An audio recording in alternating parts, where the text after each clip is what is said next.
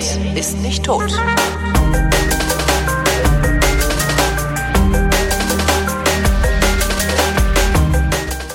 Willkommen zu einer neuen Ausgabe der Fotografie, worin Chris Marquardt so freundlich ist, mir was über zu, zu äh, was ich noch nicht weiß. Hallo Chris. ah, ja, ja. Mir, was ich noch nicht weiß. Die Was ich noch nicht weiß Sendung. Ach du, alles, ist alles gut. Alles ist gut. oder, ich hoffe nur, ich hoffe nur mal, dass, dass wir nicht zu zeitkritisch äh, irgendwie reden dieser Tage, weil mir ungefähr zehn Minuten vor der Aufnahme dieser Sendung aufgefallen ist, dass ich die letzte noch gar nicht veröffentlicht habe. Ah, dann äh, tu, tu mir so, als wäre das, lass mal das Datum weg. Genau. Was, was wiederum ganz, ganz praktisch ist, weil ich äh, ohnehin vorhatte, äh, im Juli und, und August ein bisschen kürzer zu treten, dann strecke ich das einfach, dann sieht das jetzt so aus, als hätten wir das gerade erst aufgenommen, obwohl die Leute das jetzt hier erst wahrscheinlich im August hören oder so. Naja, also von den Themen her ein klein bisschen äh, Verdammt. Denken wird sich das lassen. Das wird nicht ganz verdammt, verdammt. Naja, gut, aber müssen wir durch. Du, wir machen, nee, wir machen da ab jetzt ein Ratespiel draus. Genau. Wann haben wir aufgenommen? Wer es genau, genau, genau trifft. Nächsten kommt. Genau. Tag und Uhrzeit, der gewinnt was? einen, einen Gewinn. Ach du, da, da finde ich was. Ähm, ja, lass mal äh, loslegen. Was, was haben wir denn alles? An Themen. Ich habe ich hab so ein, zwei, drei Sachen, äh, eine davon sogar in eigener Sache. Oh. Ähm, aber fangen wir mal vorne an. Äh, ich, ich rolle es mal kurz geschichtlich auf. Thema Bildstabilisation. Thema Bildstabilisation. Ja, ja. Also kann man, kann man so über die, über die Historie mal gucken, wie haben und äh, haben und äh, früher und wie äh, stabilisieren Fotografinnen heute ihre Bilder. Mhm. Hm? Also, äh, Erstmal stabil macht man halten. Das, ja, genau, also eben. Erstmal selber stabil sein. Gut stehen, ähm, Kamera ordentlich halten, äh, vielleicht tatsächlich durch den Sucher gucken, was ja früher mal noch so die, der, die Norm war. Ja. Weil dabei hast du dann auch noch mit deiner Augenbraue Kontakt zur Kamera, du hast einen Kontaktpunkt und es ist alles ein bisschen stabiler.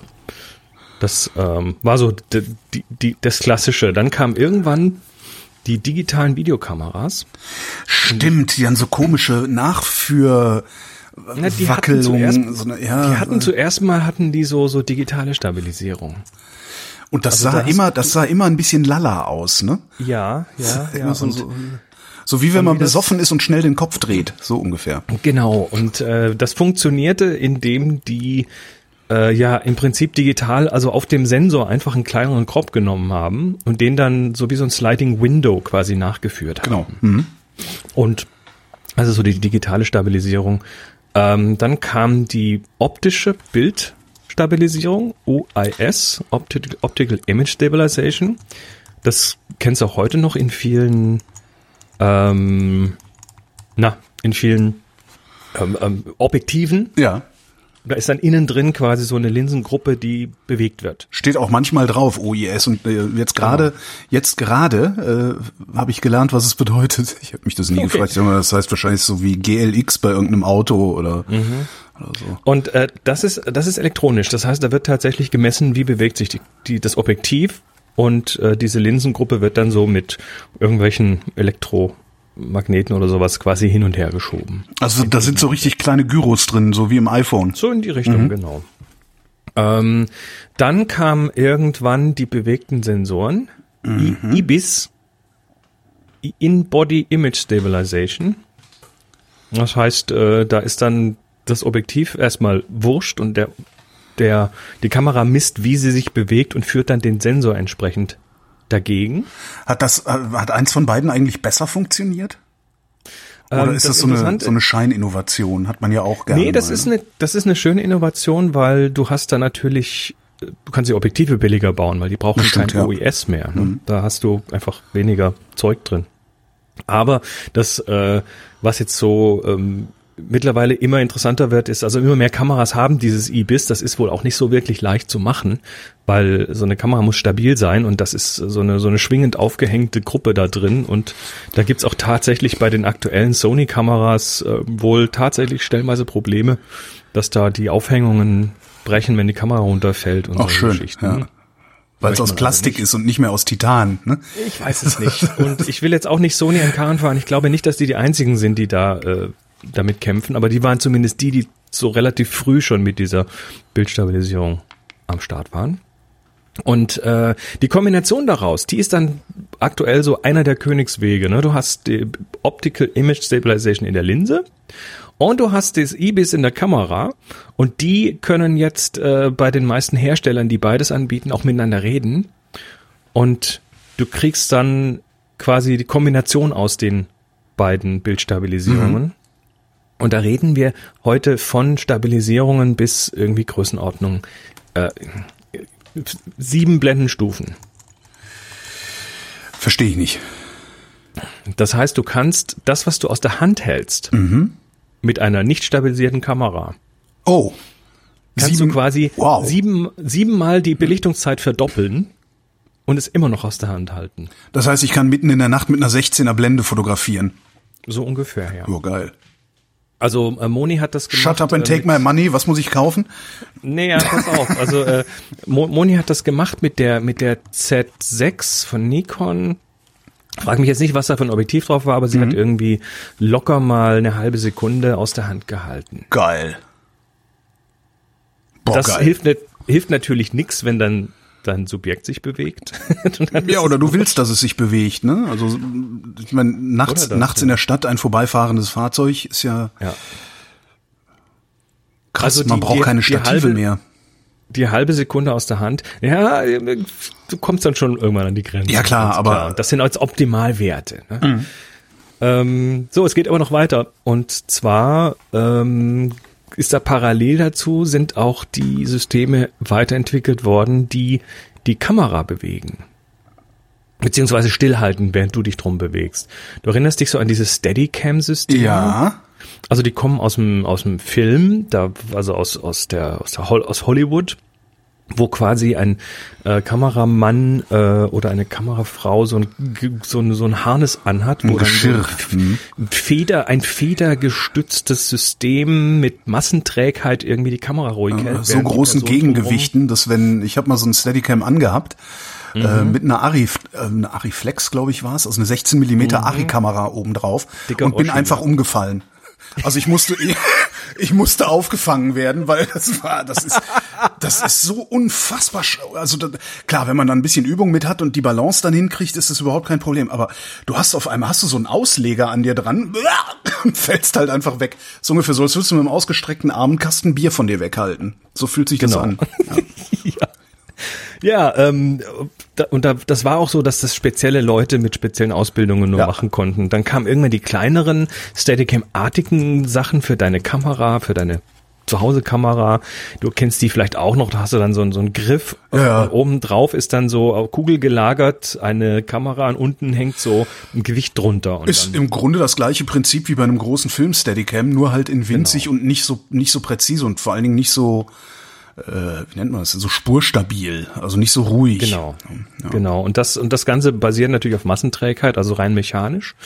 Ähm, und dann kamen irgendwann die Drohnen. Und die Drohnen haben das Problem, dass sie wackeln, ja. wenn sie fliegen, weil sie halt immer irgendwie Kurskorrekturen machen müssen. Das kannst heißt, du jetzt schlecht auch noch so ein, so ein 17 Kilo Masse nee, dranhängen, dann äh, hast du halt ein ferngesteuertes Auto. und entweder damit oder kurz vorher kamen dann die elektronischen Gimbals. Ne? Heute heißt Gimbal, das ist, äh, glaube ich, Englisch für sowas wie kardanische Aufhängung. Mhm. Die kennt man auch, wie gesagt, also aus, aus Steadicam-Bereichen, die kennt man auch vom Schiff, ne? Der Kompass ja. ist auch kardanisch aufgehängt. Und äh, das ist eben eine kardanische Aufhängung, also die Kamera kann sich dann, ähm, je nachdem wie viel Achsen das hat, tatsächlich um bis zu drei Achsen bewegen. Also vor, vor, rück, hoch, runter, rechts, links und äh, noch irgendwie Rotation. Und auch das natürlich elektronisch. Und das ist heute eigentlich so äh, quasi eine der besseren Möglichkeiten zu, oder eine der besten Möglichkeiten zu stabilisieren. Also auch da wird gemessen über diese äh, Bewegungssensoren, die auch so aus, die auch so mit den Handys groß geworden sind. Und äh, du hast dann entsprechend ordentliche Motoren, die da schnell genug auch dagegen arbeiten können, damit du die Bewegung nicht bemerkst. Das finde ich ja eigentlich das Faszinierende daran, dass, äh, also das Tempo, mit dem die Dinger reagieren. Also das, weil es sind ja immer noch Motoren, also die müssen ja anlaufen und, und stoppen Correct. und also das, ich finde das, das, das ist Hexenwerk in meinen Augen. So, und jetzt, und warum ich dieses Thema gebracht habe, jetzt habe oh, ich dir gerade eine. Zehn Minuten Link Einleitung. ja. so mache ich das. ähm, und zwar bin ich vor ein paar Wochen über einen Artikel gestolpert auf Petapixel. Ähm, das ist ein Artikel über ein neues Smartphone, beziehungsweise neue Smartphone-Kamera. Das ist ein äh, chinesischer Hersteller, Vivo heißt der. Und äh, die bauen jetzt gerade mal in dieses Smartphone den kleinsten Gimbal der Welt ein. Wow. Also sprich, die Kamera in diesem Phone bewegt sich. Nicht irgendein optisches Element, sondern die komplette Kamera. Das, also. Äh, und das, und das wohl über, äh, also der Gimbal über zwei Achsen und dann ist da noch irgendwie eine Stabilisierung über die dritte Achse. Also irgendwie äh, ist das Ding ich weiß nicht, wie gut es ist. Ich weiß nicht, ob es überhaupt was taugt, ob es ein Marketing-Gimmick ist, aber äh, das Video, was da auf der Website ist, ist zumindest mal hübsch produziert und ja. du siehst da, wie sich eine Kamera bewegt. Oder beziehungsweise wie sie stillsteht, während sich das Mobiltelefon drumrum bewegt. Das heißt, du musst einen, einen riesigen, äh, eine, so eine riesige, äh, extrem gut gedämpfte Hülle um dein Telefon haben für den Fall, dass es mal runterfällt, weil ansonsten die Kamera sich verkantet. Äh, das weiß ich wahrscheinlich vielleicht. Hm. Ist das denn ja, schon also eingebaut oder ist das nur ist das nur tatsächlich die Kamera, die dann die äh, Smartphone-Hersteller benutzen gehen können? Frag mich nicht, wo es herkommt. Frag mich nicht, wie es äh, also es ist da drin. Es ist ähm, okay. quasi, ich glaube, das ist die die komplette Kamera ist halt so gebaut. Aber die Website, die dahinter steht, die ist auf Chinesisch und das kann ich nicht so gut. ja, dann könnte man natürlich auch, kann, kann gut sein, dass der Hersteller dann in einem halben Jahr nicht mehr auffindbar ist, wie das bei chinesischen Herstellern ja immer mal so. Ich weiß nicht. Ich erinnere da an die Kamera, mit der ich, mein, meine Dashcam, also die schönste Dashcam aller Zeiten, die ich an meinem Fahrrad mhm. hatte, die Mini Wing Camille heißt die. Ich weiß nicht, ob du die kennst. Nö. Ist wirklich eine total schöne, kleine, kompakte Dashcam, also super Teil hat auch ein Schweinegeld gekostet. Ich weiß gar nicht, wie viel, das war richtig, 170 Euro oder so. Also äh, echt ein ordentlicher Preis. Ja, äh, App-Verbindung App, App funktioniert nicht mehr. Die App stürzt ab, wenn du die Kamera mit der App verbinden willst, wird auch nicht mehr supported, also gibt keine Updates mehr für die App und äh, die Webseite des Herstellers gibt's auch nicht mehr und alles weg.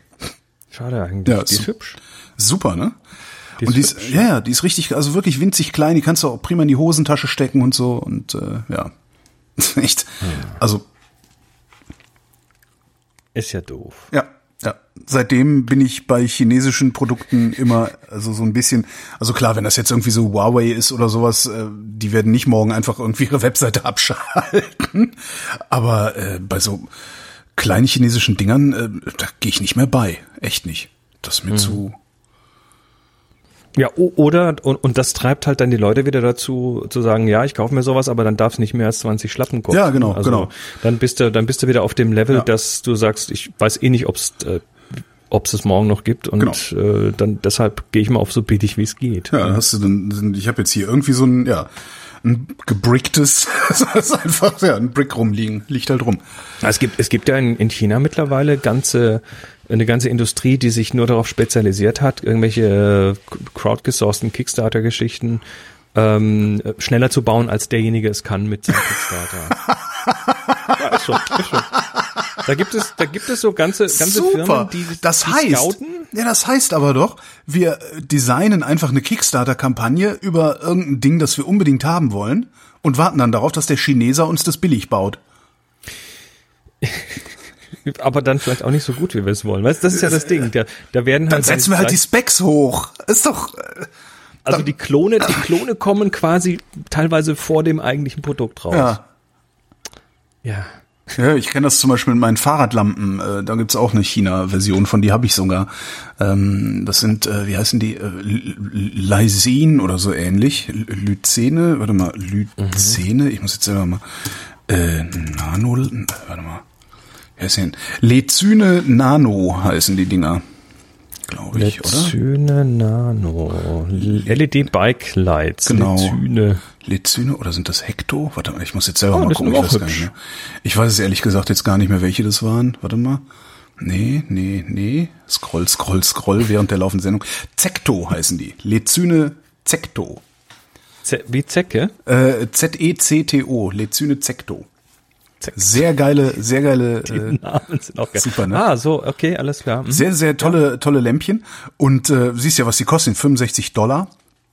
Mittlerweile. Ist das dann so, ist das dann so Bremslicht mit Beschleunigungssensoren? Nee, nee, nee, das, das nicht. nicht. Also ich weiß nicht, ob es das mittlerweile ist. Also meine sind schon sehr alt. Ähm, aber die kriegst du mittlerweile, kriegst du die praktisch nachgeäfft für pff, unter 20 oder sowas. Und so sind die dann auch. Mhm. das geht, geht gar nicht. Also, ja. Sure. Aber stimmt, so mit so Bremsdingen sie, das wäre natürlich nochmal cool, ja. Nun ja, ja. Mal, mal schauen, wo es mit den Kameras und den Smartphones hingeht. Also der kleine Gimbal, der hat mich irgendwie so ein bisschen umgehauen. Ist ein bisschen, ein bisschen beeindruckend, ja. Aber ich, äh, das ist immer so, es hat so ein bisschen was von zu schön, um wahr zu sein, weißt du? So, ich, ich bin mhm. gespannt. Andererseits, mhm. bei, wenn du dir anguckst, wie sich das, das alles, egal, you name it, außer Automobile, wie sich das alles entwickelt hat in den letzten 20 Jahren ähm, und wie sich die Entwicklungen immer weiter beschleunigen, würde es mich halt auch nicht wundern, wenn das alles stimmt und demnächst Standard ist. Ja. Mhm. Ja.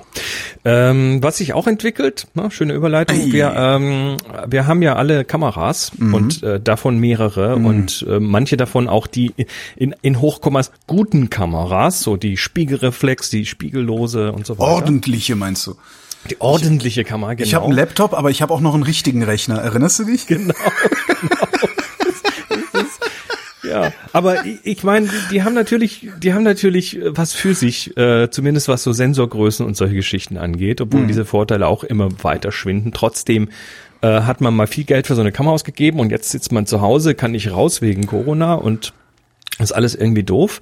Und äh, deshalb sitzen die Leute jetzt immer mehr in äh, Videokonferenzen Aha. und äh, haben da irgendwie in ihrem Laptop eine gruselige Webcam eingebaut, auf der man nur Scheiße aussieht, haben aber diese schöne großsensorige Kamera, mit der man so schön mit Schärfentiefe und Weißabgleich und so, ne, kann man gute Sachen mitmachen. Und die Hersteller kommen jetzt langsam hinterher und äh, machen die Webcam tauglich, ihre Kameras. Und das fing an mit, also werbewirksam mit Canon. Ja. Die haben ihre, ich pack dir mal so einen ganzen Sack Links für die Shownotes rein. Ähm, Canon hat angefangen und die haben erstmal vor einiger Zeit äh, eine ein, ihr EOS Webcam Utility rausgebracht. Äh, erst für Windows, mittlerweile auch für einen Mac. Und damit kannst du äh, eine ganze Menge von den Canon, größeren Canon-Kameras, auch kleineren, ähm, per USB an deinen Rechner stöpseln mhm. und dann sagt und dann präsentiert die sich auf dem Rechner als Webcam. Damit kannst du sie dann in Skype und Co. verwenden. Brauchst halt noch ein Stativ. Du brauchst ein bisschen mehr. Du brauchst also das Stativ, dann brauchst du möglicherweise, wenn du längere Sachen machen willst, noch eine Stromversorgung dafür. Mhm. Also die Batterie hält halt, keine Ahnung, je nach Kamera wenn die auf Dauervideo läuft quasi eine Stunde oder so, ja. dann ist gut. Ähm, dafür gibt's dann so im, im Drittherstellerhandel, meistens äh, aus, aus China, äh, diese sogenannten Battery Dummies mhm. ähm, oder Batteriekuppler heißen die offiziell. Das heißt, äh, du hast dann quasi so eine Batterie, die dann aber ein Kabel hat zu einem Netzteil, was mhm. dann in die Steckdose kommt. Ähm, ähm, ach so, und dann lässt du unten einfach das Ding offen, oder wie? Nee, das haben die meisten Geräte, die das können, haben da tatsächlich am Batteriefach noch so eine Gummilasche, die man rausmachen kann. Also bei meinen Canon Spiegelreflexen ist das so, da kannst du quasi das Kabel unten rausführen bei mhm. geschlossener mhm. Batterieklappe. Ähm, da gibt's leider von den Herstellern, glaube ich, nicht so viel oder es ist schweineteuer. Ähm, ich habe mir jetzt für die Canon äh, so ein, ja, ein No-Name chinesischen Nachbau für den LP E6 Akku geholt, der mhm. da mittlerweile bei den größeren Kameras Standard ist. Und was ist das, was du mir da, ach so, dieses Cascable, was du mir geschickt ja, hast? Cascable kommt Pro? noch mehr, also. Ah, okay, ähm, Canon, iOS. Nee. Canon hat das also erstmal gemacht, dann äh, kam Fuji, die haben das auch gemacht, äh, mit ihren mit ihrer Software X-Webcam. Also wie gesagt, muss man gucken, welche Kameras das können, aber auch da kannst du jetzt ähm, per USB quasi an den Rechner. Mhm. Äh, dann gibt's noch von Panasonic eine Software, die das auch kann. Das ist irgendwie das Lumix Tether Tool, was da aufgebohrt wurde, um eben auch als Webcam fungieren zu können.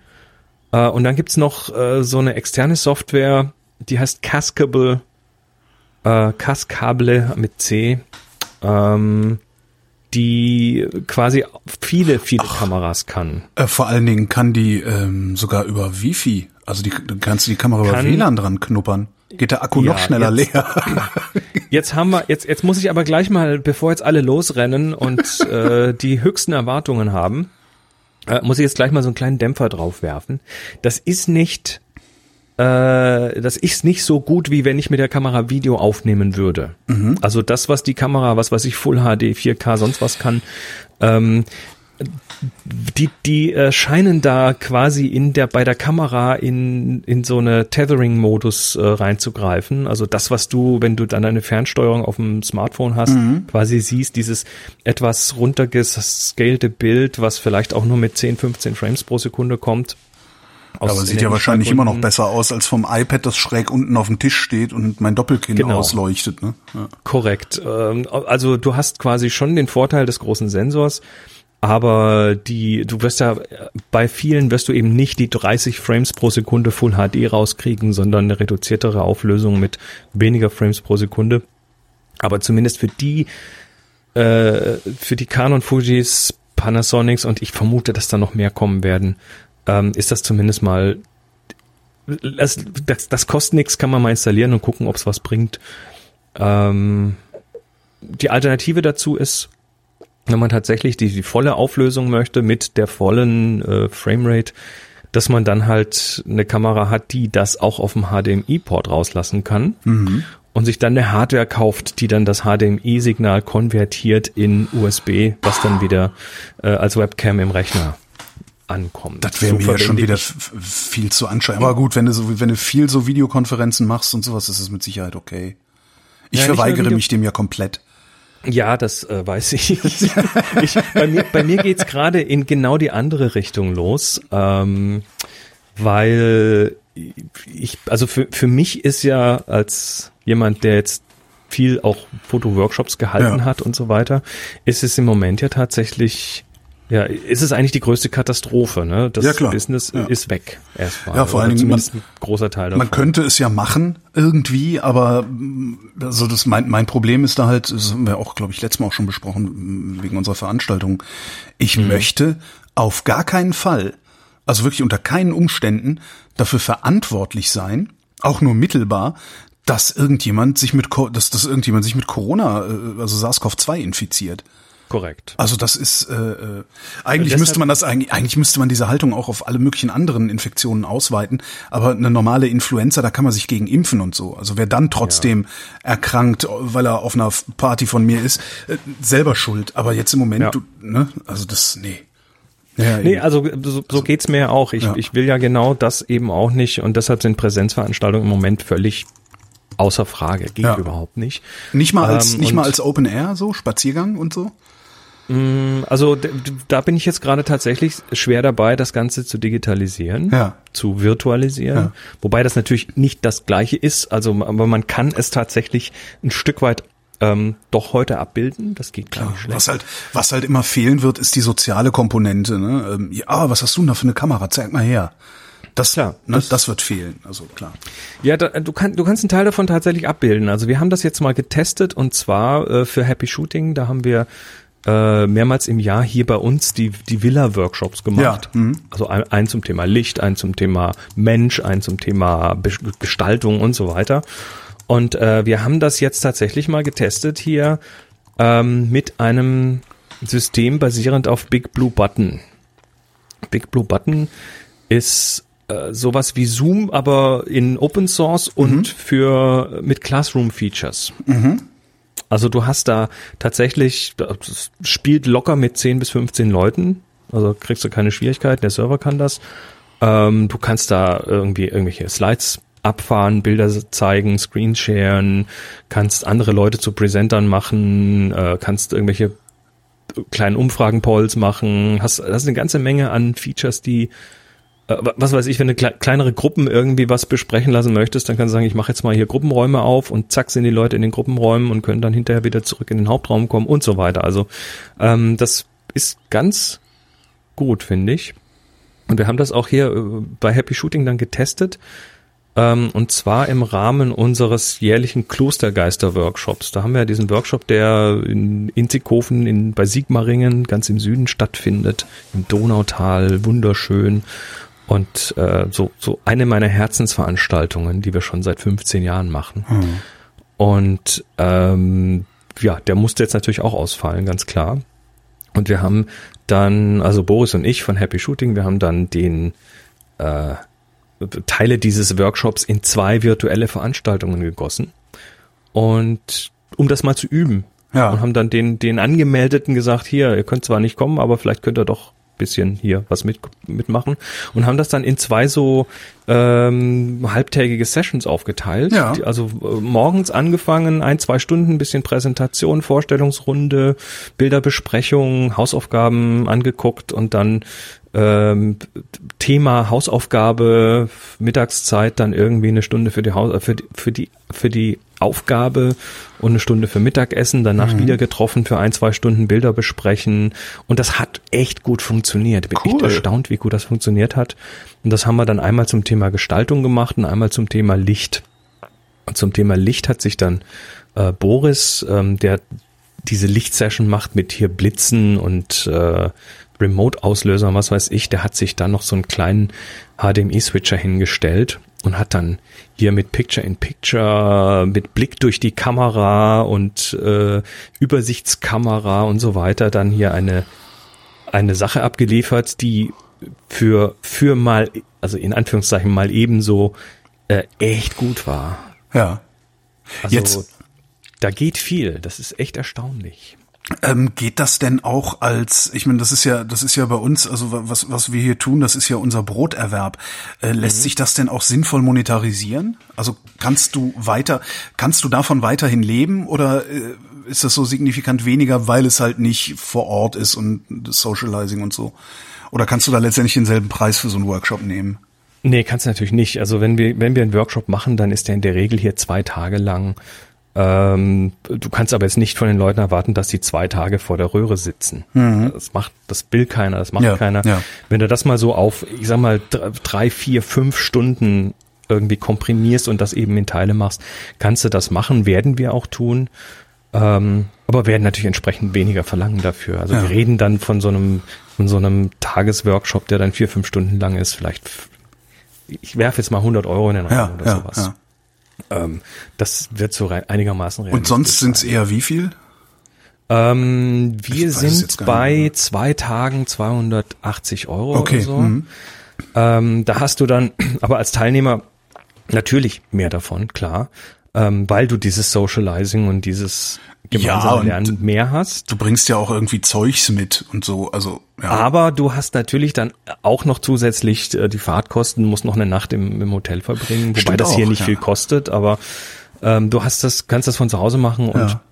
ich denke, da sind wir mit 100 Euro wahrscheinlich im so im, im grünen Bereich. Da sind wir jetzt gerade dabei, so ein paar Sachen anzubieten, wird noch ja, wobei, bis die Sendung rauskommt, ist das wahrscheinlich schon online auf, happy, auf happyshooting.de.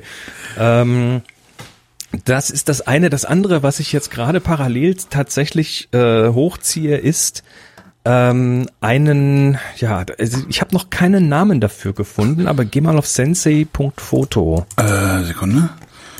Hm, Sensei.foto. Also Sensei wie das japanische Ja, Lehrer. Sensei. Hm. Punkt Foto. Ach so, das muss man da oben eingeben. Warte mal. Das, das also, also ja, ja, ja, ja, schon gut, schon gut, schon gut. Ich habe einfach die falsche Zeile geklickt. Äh, ich, äh, Nee, warum? Hä? Warum funktioniert das nicht? Foto mit PH. Ah, okay. Nee, gut, dann, weil mit F äh, springt er zu Google rüber. Darum, also habe ich es doch ja. richtig gemacht. Ja, sensei.foto. Foto Sensei. Ähm, Hop weil ich, on an interactive video session with some of your favorite photographers and educators. Genau, also im Prinzip einen Rent-a-Chris-Service, wobei da noch mehrere äh, Fotografinnen und Fotografen mit dazukommen ah, werden. Ja. Ähm, wo du dir quasi eine einen Mini-Workshop buchen kann. Ja, und zwar mit jemandem, äh, ne, die, die das da alles anbieten, also praktisch ein Etsy für Fotoworkshops.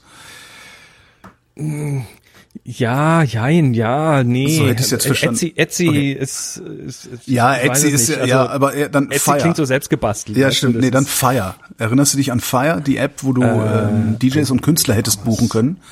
Äh, die haben, die haben ja. zum IPO, zum IPO haben die so ein Festival machen wollen, das dermaßen in die Hose gegangen ist, dass es zwei Dokumentationen darüber gibt und die jeder gesehen haben sollte.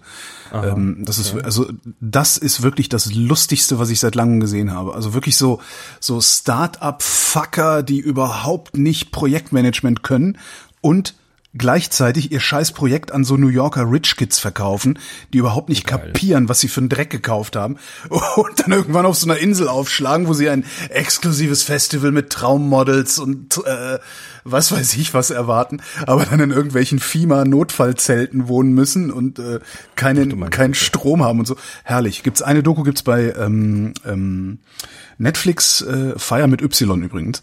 Ähm, eine Doku gibt's bei Netflix und eine Doku ist bei Hulu, glaube ich, äh, hat die produziert. Aber die fliegen irgendwo im Netz. Das willst du sehen. Das ist ich. Ich habe das schon dreimal gesehen und jedes Mal freue ich mich noch. Also Ja, Entschuldigung. ich, ich, ich, ich sage jetzt mal, das hier ist nicht sowas wie Fire, sondern das gibt es. Darum musste ich so lachen gerade. Entschuldigung. ähm, ja, also weißt du, weißt du, ich habe jetzt in den in den 16 Jahren, in denen ich hier oder 15 Jahren, in denen ich hier Podcaste und Workshops mache und so weiter, habe ich ja wirklich von den Themen her so äh, fast alles unterrichtet. Ja. Also mich auch sehr tief in viele Sachen reingearbeitet und ähm, äh, letztendlich habe ich in meinem Ärmel irgendwie 20 Workshops locker Ja. zu ver- verschiedenen Themen und ähm, hier kannst du dir da was raussuchen. Ah, jetzt, ja, jetzt komme ich denn. Das heißt, du sagst nicht, so, ähm, am Donnerstag ist der Lichtworkshop, sondern du sagst, hier, es gibt 20 Workshops, äh, wenn du einen haben willst, klick mal und dann finden wir einen Termin, wo wir den machen. Zum Beispiel. Mhm. Also da, da geht's dann um so Sachen wie, und, und das ist aber sehr interaktiv ge, geplant. Ne? Ja, das ist also ja. live. Das ist jetzt nicht irgendwie so ein voraufgezeichnetes Webinar oder so, sondern äh, das ist tatsächlich, das Lernen geht am schnellsten, wenn du direkt fragen kannst. Wenn du sagen Natürlich. kannst, stopp, habe ich nicht kapiert, sag nochmal Ja, äh, anders, klar, dass ich es verstehe. Ähm, da geht's dann wirklich um so Geschichten wie, ähm, wie, wie kann ich Bilder besser machen? Ja. Und- oder wie kann ich meine Bilder besser bearbeiten? Das kann ich, äh, da kann ich sehr schnell helfen, wenn ich sehe, wie du deine Bilder bisher bearbeitest. Ne? Also sharest du die mir, ich gucke und sage hier, da, links, links, mach mal. Geile Idee. Ähm, Das ist Portfolio Review, ne? Sind, sind meine Bilder gut? Ähm, ich möchte eine Ausstellung machen, ist das sinnvoll? Oder ähm, Workflow-Geschichten, diese One-Hour, 1000 Picks-Geschichte. ja. Da gibt's tausend Fragen immer noch. Und obwohl ich es im E-Book äh, erklärt habe. Egal. Ja, habe ich auch gelesen, habe ich auch gelesen, kannst du mir komplett alles nochmal erzählen, weil ich es schon wieder vergessen habe. So. Also, Genau, oder einfach nicht so- so. so simple Sachen wie meine Farben stimmen nie oder Mhm, ich krieg das mit der Belichtung nicht hin oder ja, ich möchte Landschaftsfotografie lernen. Wo fange ich an? Oder Architekturfotografie oder Filmzeug, ne? Wie entwickle ich Film? Wie geht der hybride Workflow? Also gibt es jetzt tausende Themen. Wirst du dann da ein Sträußchen anbieten und sagen, hier sind 20 Dinger, die ich, die ich, die ich, die ich, die ich im Angebot habe. Such dir eins da aus schon, oder ja. wirst du sagen, ähm, was ist dein Problem? Ich löse es dir für 50, die- 50 Euro die Stunde oder so. Das ist, das ist beides möglich. Ne? Also Okay. ich habe da eine ganze Menge an Sachen schon drauf, die man machen könnte. Ähm, es geht aber auch wirklich dieses, äh, du, ich habe ich hab hier ein Projekt und brauche da irgendwie jemand, der mir das mal zerlegt oder Ja. Durchguckt. Ja, und äh, das kannst du da buchen. Geile Und Idee. Wie gesagt, ich bringe jetzt noch ein paar mehr Fotografen an Bord und auch Fotografinnen. Das wird jetzt noch irgendwie ein bisschen dauern, aber ich vermute, wenn die Sendung endlich raus ist, Wenn könnte endlich das erscheint. Ja, hier im Frühherbst. Also das, das, ist eine jetzt das super ist jetzt, Idee, echt. Also finde ich Und das- total gut. Und das ist natürlich jetzt, also das ist, äh, das ist A aus der Not geboren, Ja. weil äh, Corona und äh, B, aber das nee, ja, es ist aus der Not auf, geboren, das- aber das darauf hat auf, auf sowas wartet doch letztendlich auch die Welt. Ich meine, wie viele Leute sitzen irgendwo und können halt nicht mal eben nach Hannover zum Workshop fahren oder sowas. oder wollen Das- nicht Oder Ähm, wollen ich, nicht. Ja, ist doch super. Ich habe das auch seit seit circa drei Jahren im Hinterkopf, diese Idee. Ja. Aber vor lauter Arbeit und Rumreisen und äh, Geil. Ohne und ohne Corona hatte ich nicht die Notwendigkeit, ja, das genau, zu tun. Deshalb genau. ist es immer, habe ich es immer schleifen lassen. Klar, und jetzt war so dieses äh, nach nach irgendwie einer Monat, nach einem Monat äh, Corona-Depression äh, bin ich dann Ja. quasi so so dachte ich, nee, scheiße, jetzt muss das mal machen. Und Ja. dann kam halt einiges zusammen. Also A, Könnt, könnte ich für Podcasts oder überhaupt für Audio anbieten. Air, ich mach dir einen Aircheck. Natürlich. Kannst du, im Grunde ist das äh, auf, auf, auf alles, was in irgendeiner Form, äh, ich sag mal, ja, in so einer Video, Natürlich. in so einer Videokonferenz oder in einem, in einem Gespräch äh, regelbar oder erklärbar oder erlernbar ist, das kannst du überall hin mandatieren, diese, diese Idee. Das Natürlich. ist super. Super. Ja. Und, und es kam halt jetzt auch, auch technisch ein paar Sachen zusammen, die das erstmal überhaupt in dieser Form ermöglichen. Also Ja. das eine ist, das eine ist jetzt diese, diese Videokonferenzgeschichten, die jetzt plötzlich äh, boost, geboostet werden überall. Ja. Also die, die Leute sind jetzt gewillt und in der Lage, sich in dem Rechner vor eine Kamera zu setzen, was die vorher nicht getan haben. Stimmt. Also da ist quasi jetzt bei den bei den äh, bei den Kunden quasi eine Gewöhnung da und äh, das ist jetzt für keinen mehr irgendwie ein schreckliches Thema. Ja. Ähm, das heißt, die haben auch teilweise investiert, um vielleicht eine ordentliche Webcam zu kaufen. Ähm, B, dass ähm, diese diese Plattformen funktionieren. Also Big Blue Button ist natürlich da auch drunter und das äh, habe ich einen eigenen Server aufgesetzt und das flutscht einfach gut. Das ist schön. Und ähm, C, ich habe jetzt hier bei mir natürlich auch noch mehr in das Thema äh, Video investiert. Das heißt, ich habe jetzt tatsächlich, äh, damit, damit ich da besser arbeiten kann, habe ich jetzt tatsächlich schweren Herzens und äh, mit, mit so wenig Kohle wie möglich meinen Rechner abgegradet, Ja. damit er einfach grafiktechnisch besser drauf ist. Ähm, ich habe jetzt genau das, was ich vorhin gesagt habe, diese HDMI-Out in, in Rechner rein. Das heißt, ich gucke jetzt hier über meinem Rechner äh, schwebt eine 5D Mark IV, die Ja. ich gerade anderweitig nicht verwenden kann und die ist jetzt meine Webcam. Das ist die teuerste Webcam der Welt, aber sieht geil aus. Du, du, du schaust mir quasi dann durch mein, durch mein 24 Millimeter Tilt-Shift-Objektiv ins Gesicht. ja, sehr gut. Und ähm, und das hat jetzt wieder, also das ist so die Basis dafür. Da gibt's dann auch noch so ein Scheduling-Framework. Also ich habe in meinem Kalender Blöcke, wo ich sage, da geht das. Und wer mich da buchen will über, über diese Sensei.foto-Sache, der klickt quasi direkt in meinen Kalender rein. Also wenn dann, Ah, ja. dann schlägt das hier auf und dann ist da der Termin drin und dann wird nochmal Rücksprache gehalten wegen Details und das, das managt sich dann vom, von den Terminen her relativ selbst. Book Now funktioniert nicht. Ah, doch, da. Nee, warte mal. Da. Choose Time and Date. Ich klicke da jetzt gerade mal ein bisschen drin rum.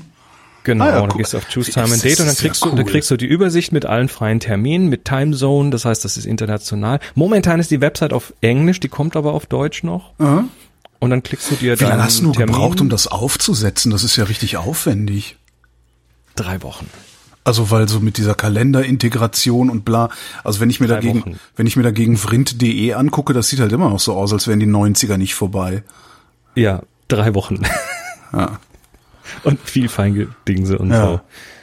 Ah, naja, und dann kommt jetzt dazu, dass dadurch die, die, das, da, weil das Videothema jetzt quasi dadurch mehr äh, lockerer von der Hand geht, ähm, bin ich jetzt gerade dabei und stelle jetzt diverse meiner Podcasts auf, nicht auf Video um, sondern mach Video zusätzlich. Videobegleitung, ja. Also ähm, und äh, da habe ich auch mal hier, ich schicke dir mal so ein paar Links. Also da gibt es ähm, äh, Happy Shooting ist ab jetzt Video. Ja. Schon seit drei Folgen äh, den glutenfreien Podcast mit meiner Mutter, der gibt's als Video.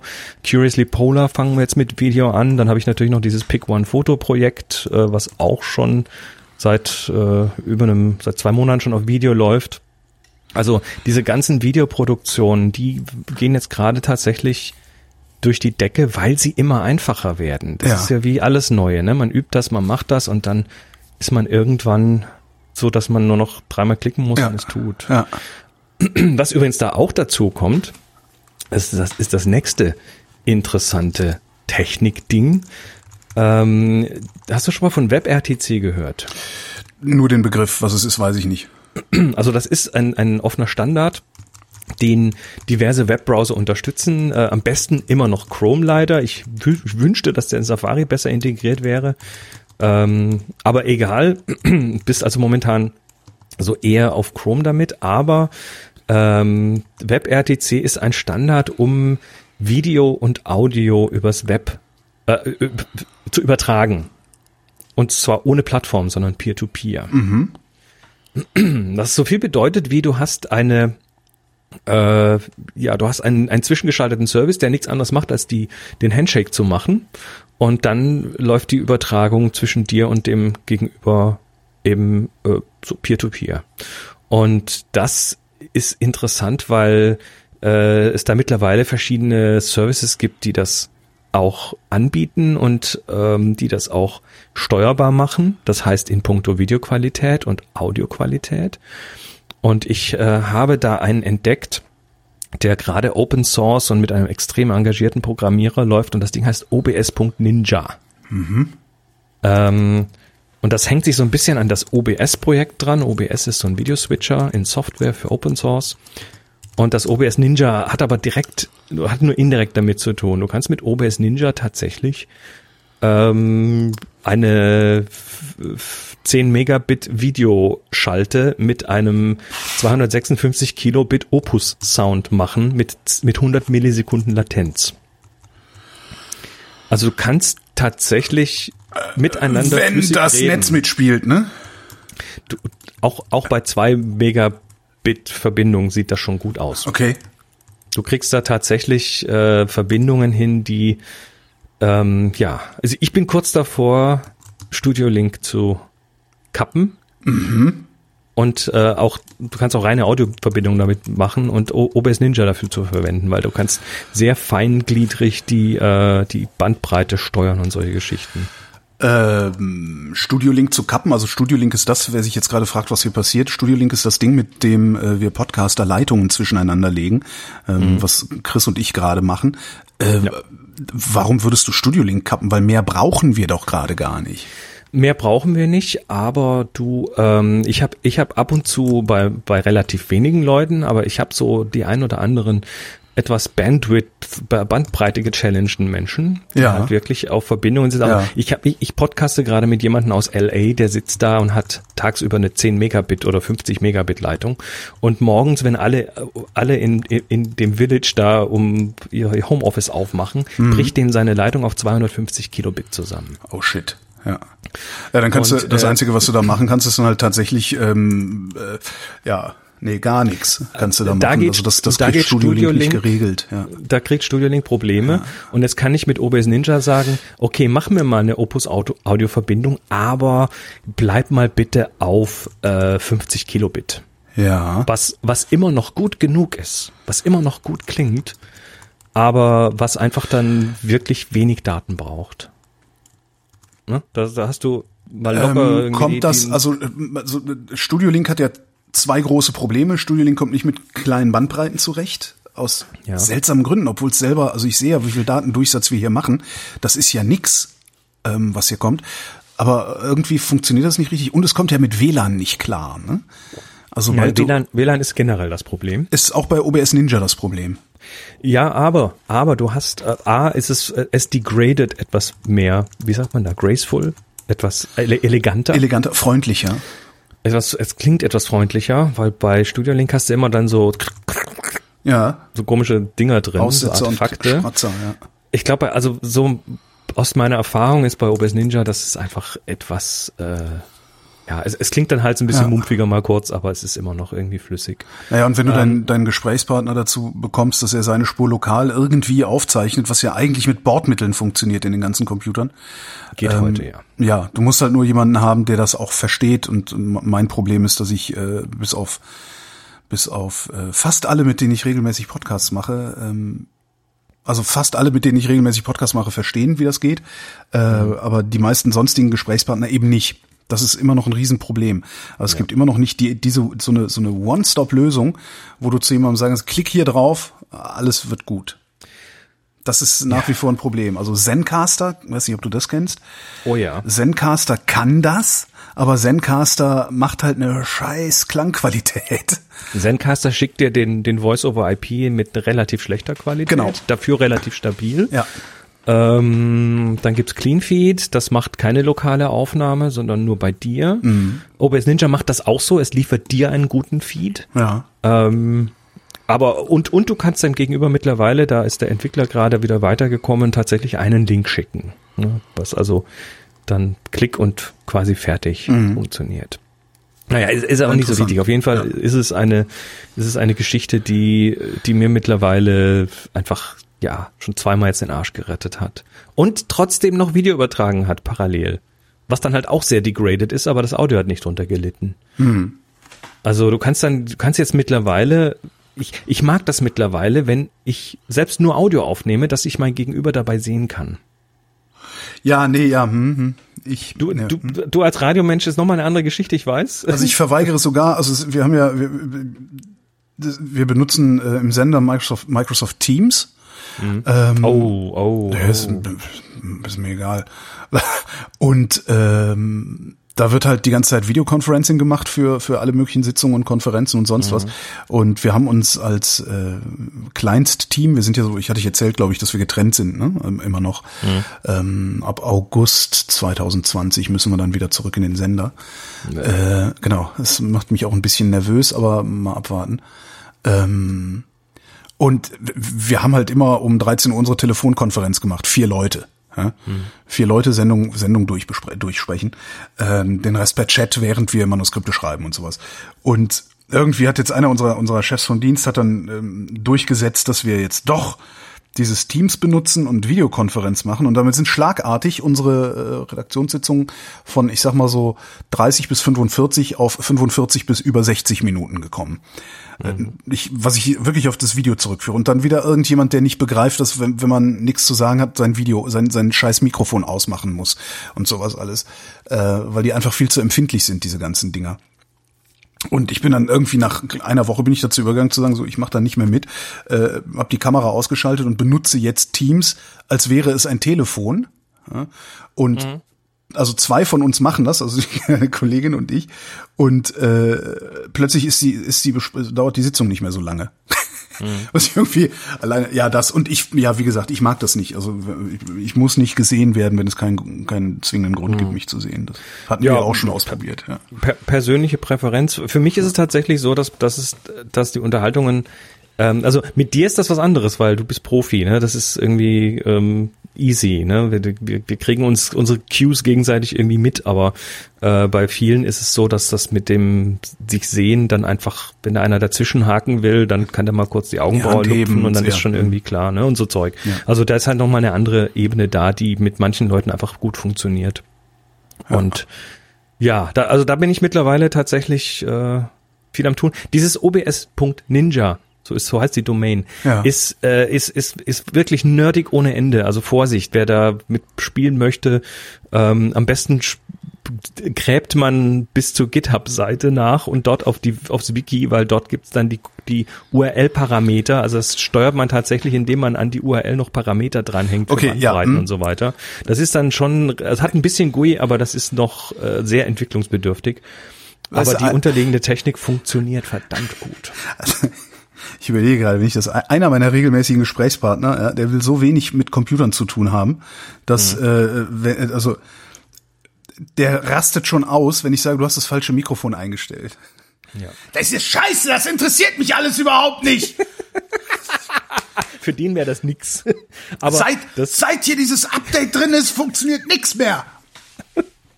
Ja, manche Leute macht das aggressiv. Das ähm, kann ich kann ich auch feststellen manchmal. Ähm, das Schöne ist, dass du deinem Gast quasi einen Link schicken kannst, ja. der schon vorkonfiguriert ist, vorkonfektioniert ist. Ähm, ja, also ich mag's total gern. Es, es erfüllt, es, es, es, es lindert ein paar Schmerzen, die ich vorher ja, hatte. Ja. Weil ich habe ich hab vorher tatsächlich versucht, ich habe zum Beispiel diesen, diesen glutenfrei Podcast mit meiner Mutter. Meine Mutter ist äh, 75 mhm. und äh, kann über das Thema total toll äh, erzählen, aber ist halt, ich sag mal, technisch jetzt nicht auf dem aktuellen Stand, mhm. was, was das Wissen drum geht, wo man klickt und wie überhaupt. Ähm, mit der mache ich das jetzt per Videopodcast. Vorher war das irgendwie ein FaceTime-Call, der aber scheiße ausgesehen hat ja. und ähm, dann irgendwie der Versuch, dann ein Audio noch separat rüber zu kriegen, damit das besser klingt und lokal. Also ich, ich habe dann vorher immer irgendwie eine eine so eine Remote-Schalter auf den Rechner machen müssen, um das einzurichten. Okay, ja. Mhm. Und äh, jetzt schicke ich dir so einen Link und dann, äh, dann tut das. Also ist wirklich, bin zufrieden. Man muss aber selber sehr viel erstmal bruchsteln. Oh. Ja. Ich habe ich hab, ich hab nichts Neues zu erzählen, von daher, äh, ich komme ja hier nicht oh. raus. Oh, wir, wir ne, doch eins noch. Ähm, mhm. Wir hatten schon mal in einer der vergangenen Sendungen über die Starlink-Geschichte ja. geredet. Ähm, und dass die ja jetzt von äh, Astronomen und äh, Astrofotografinnen ganz schön äh, angefahren werden, mhm. weil das Starlink ja irgendwie den Nachthimmel verschmutzt, Licht verschmutzt.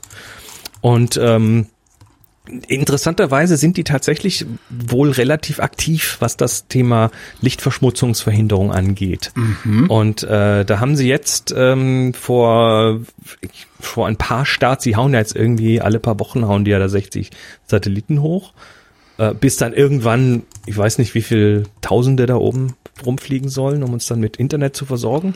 Geht ähm, das eigentlich schon? Kann man damit schon rumspielen? Nee, ne? Das soll bis Ende diesen Jahres in den USA in, oder in Nordamerika äh, starten. Mhm.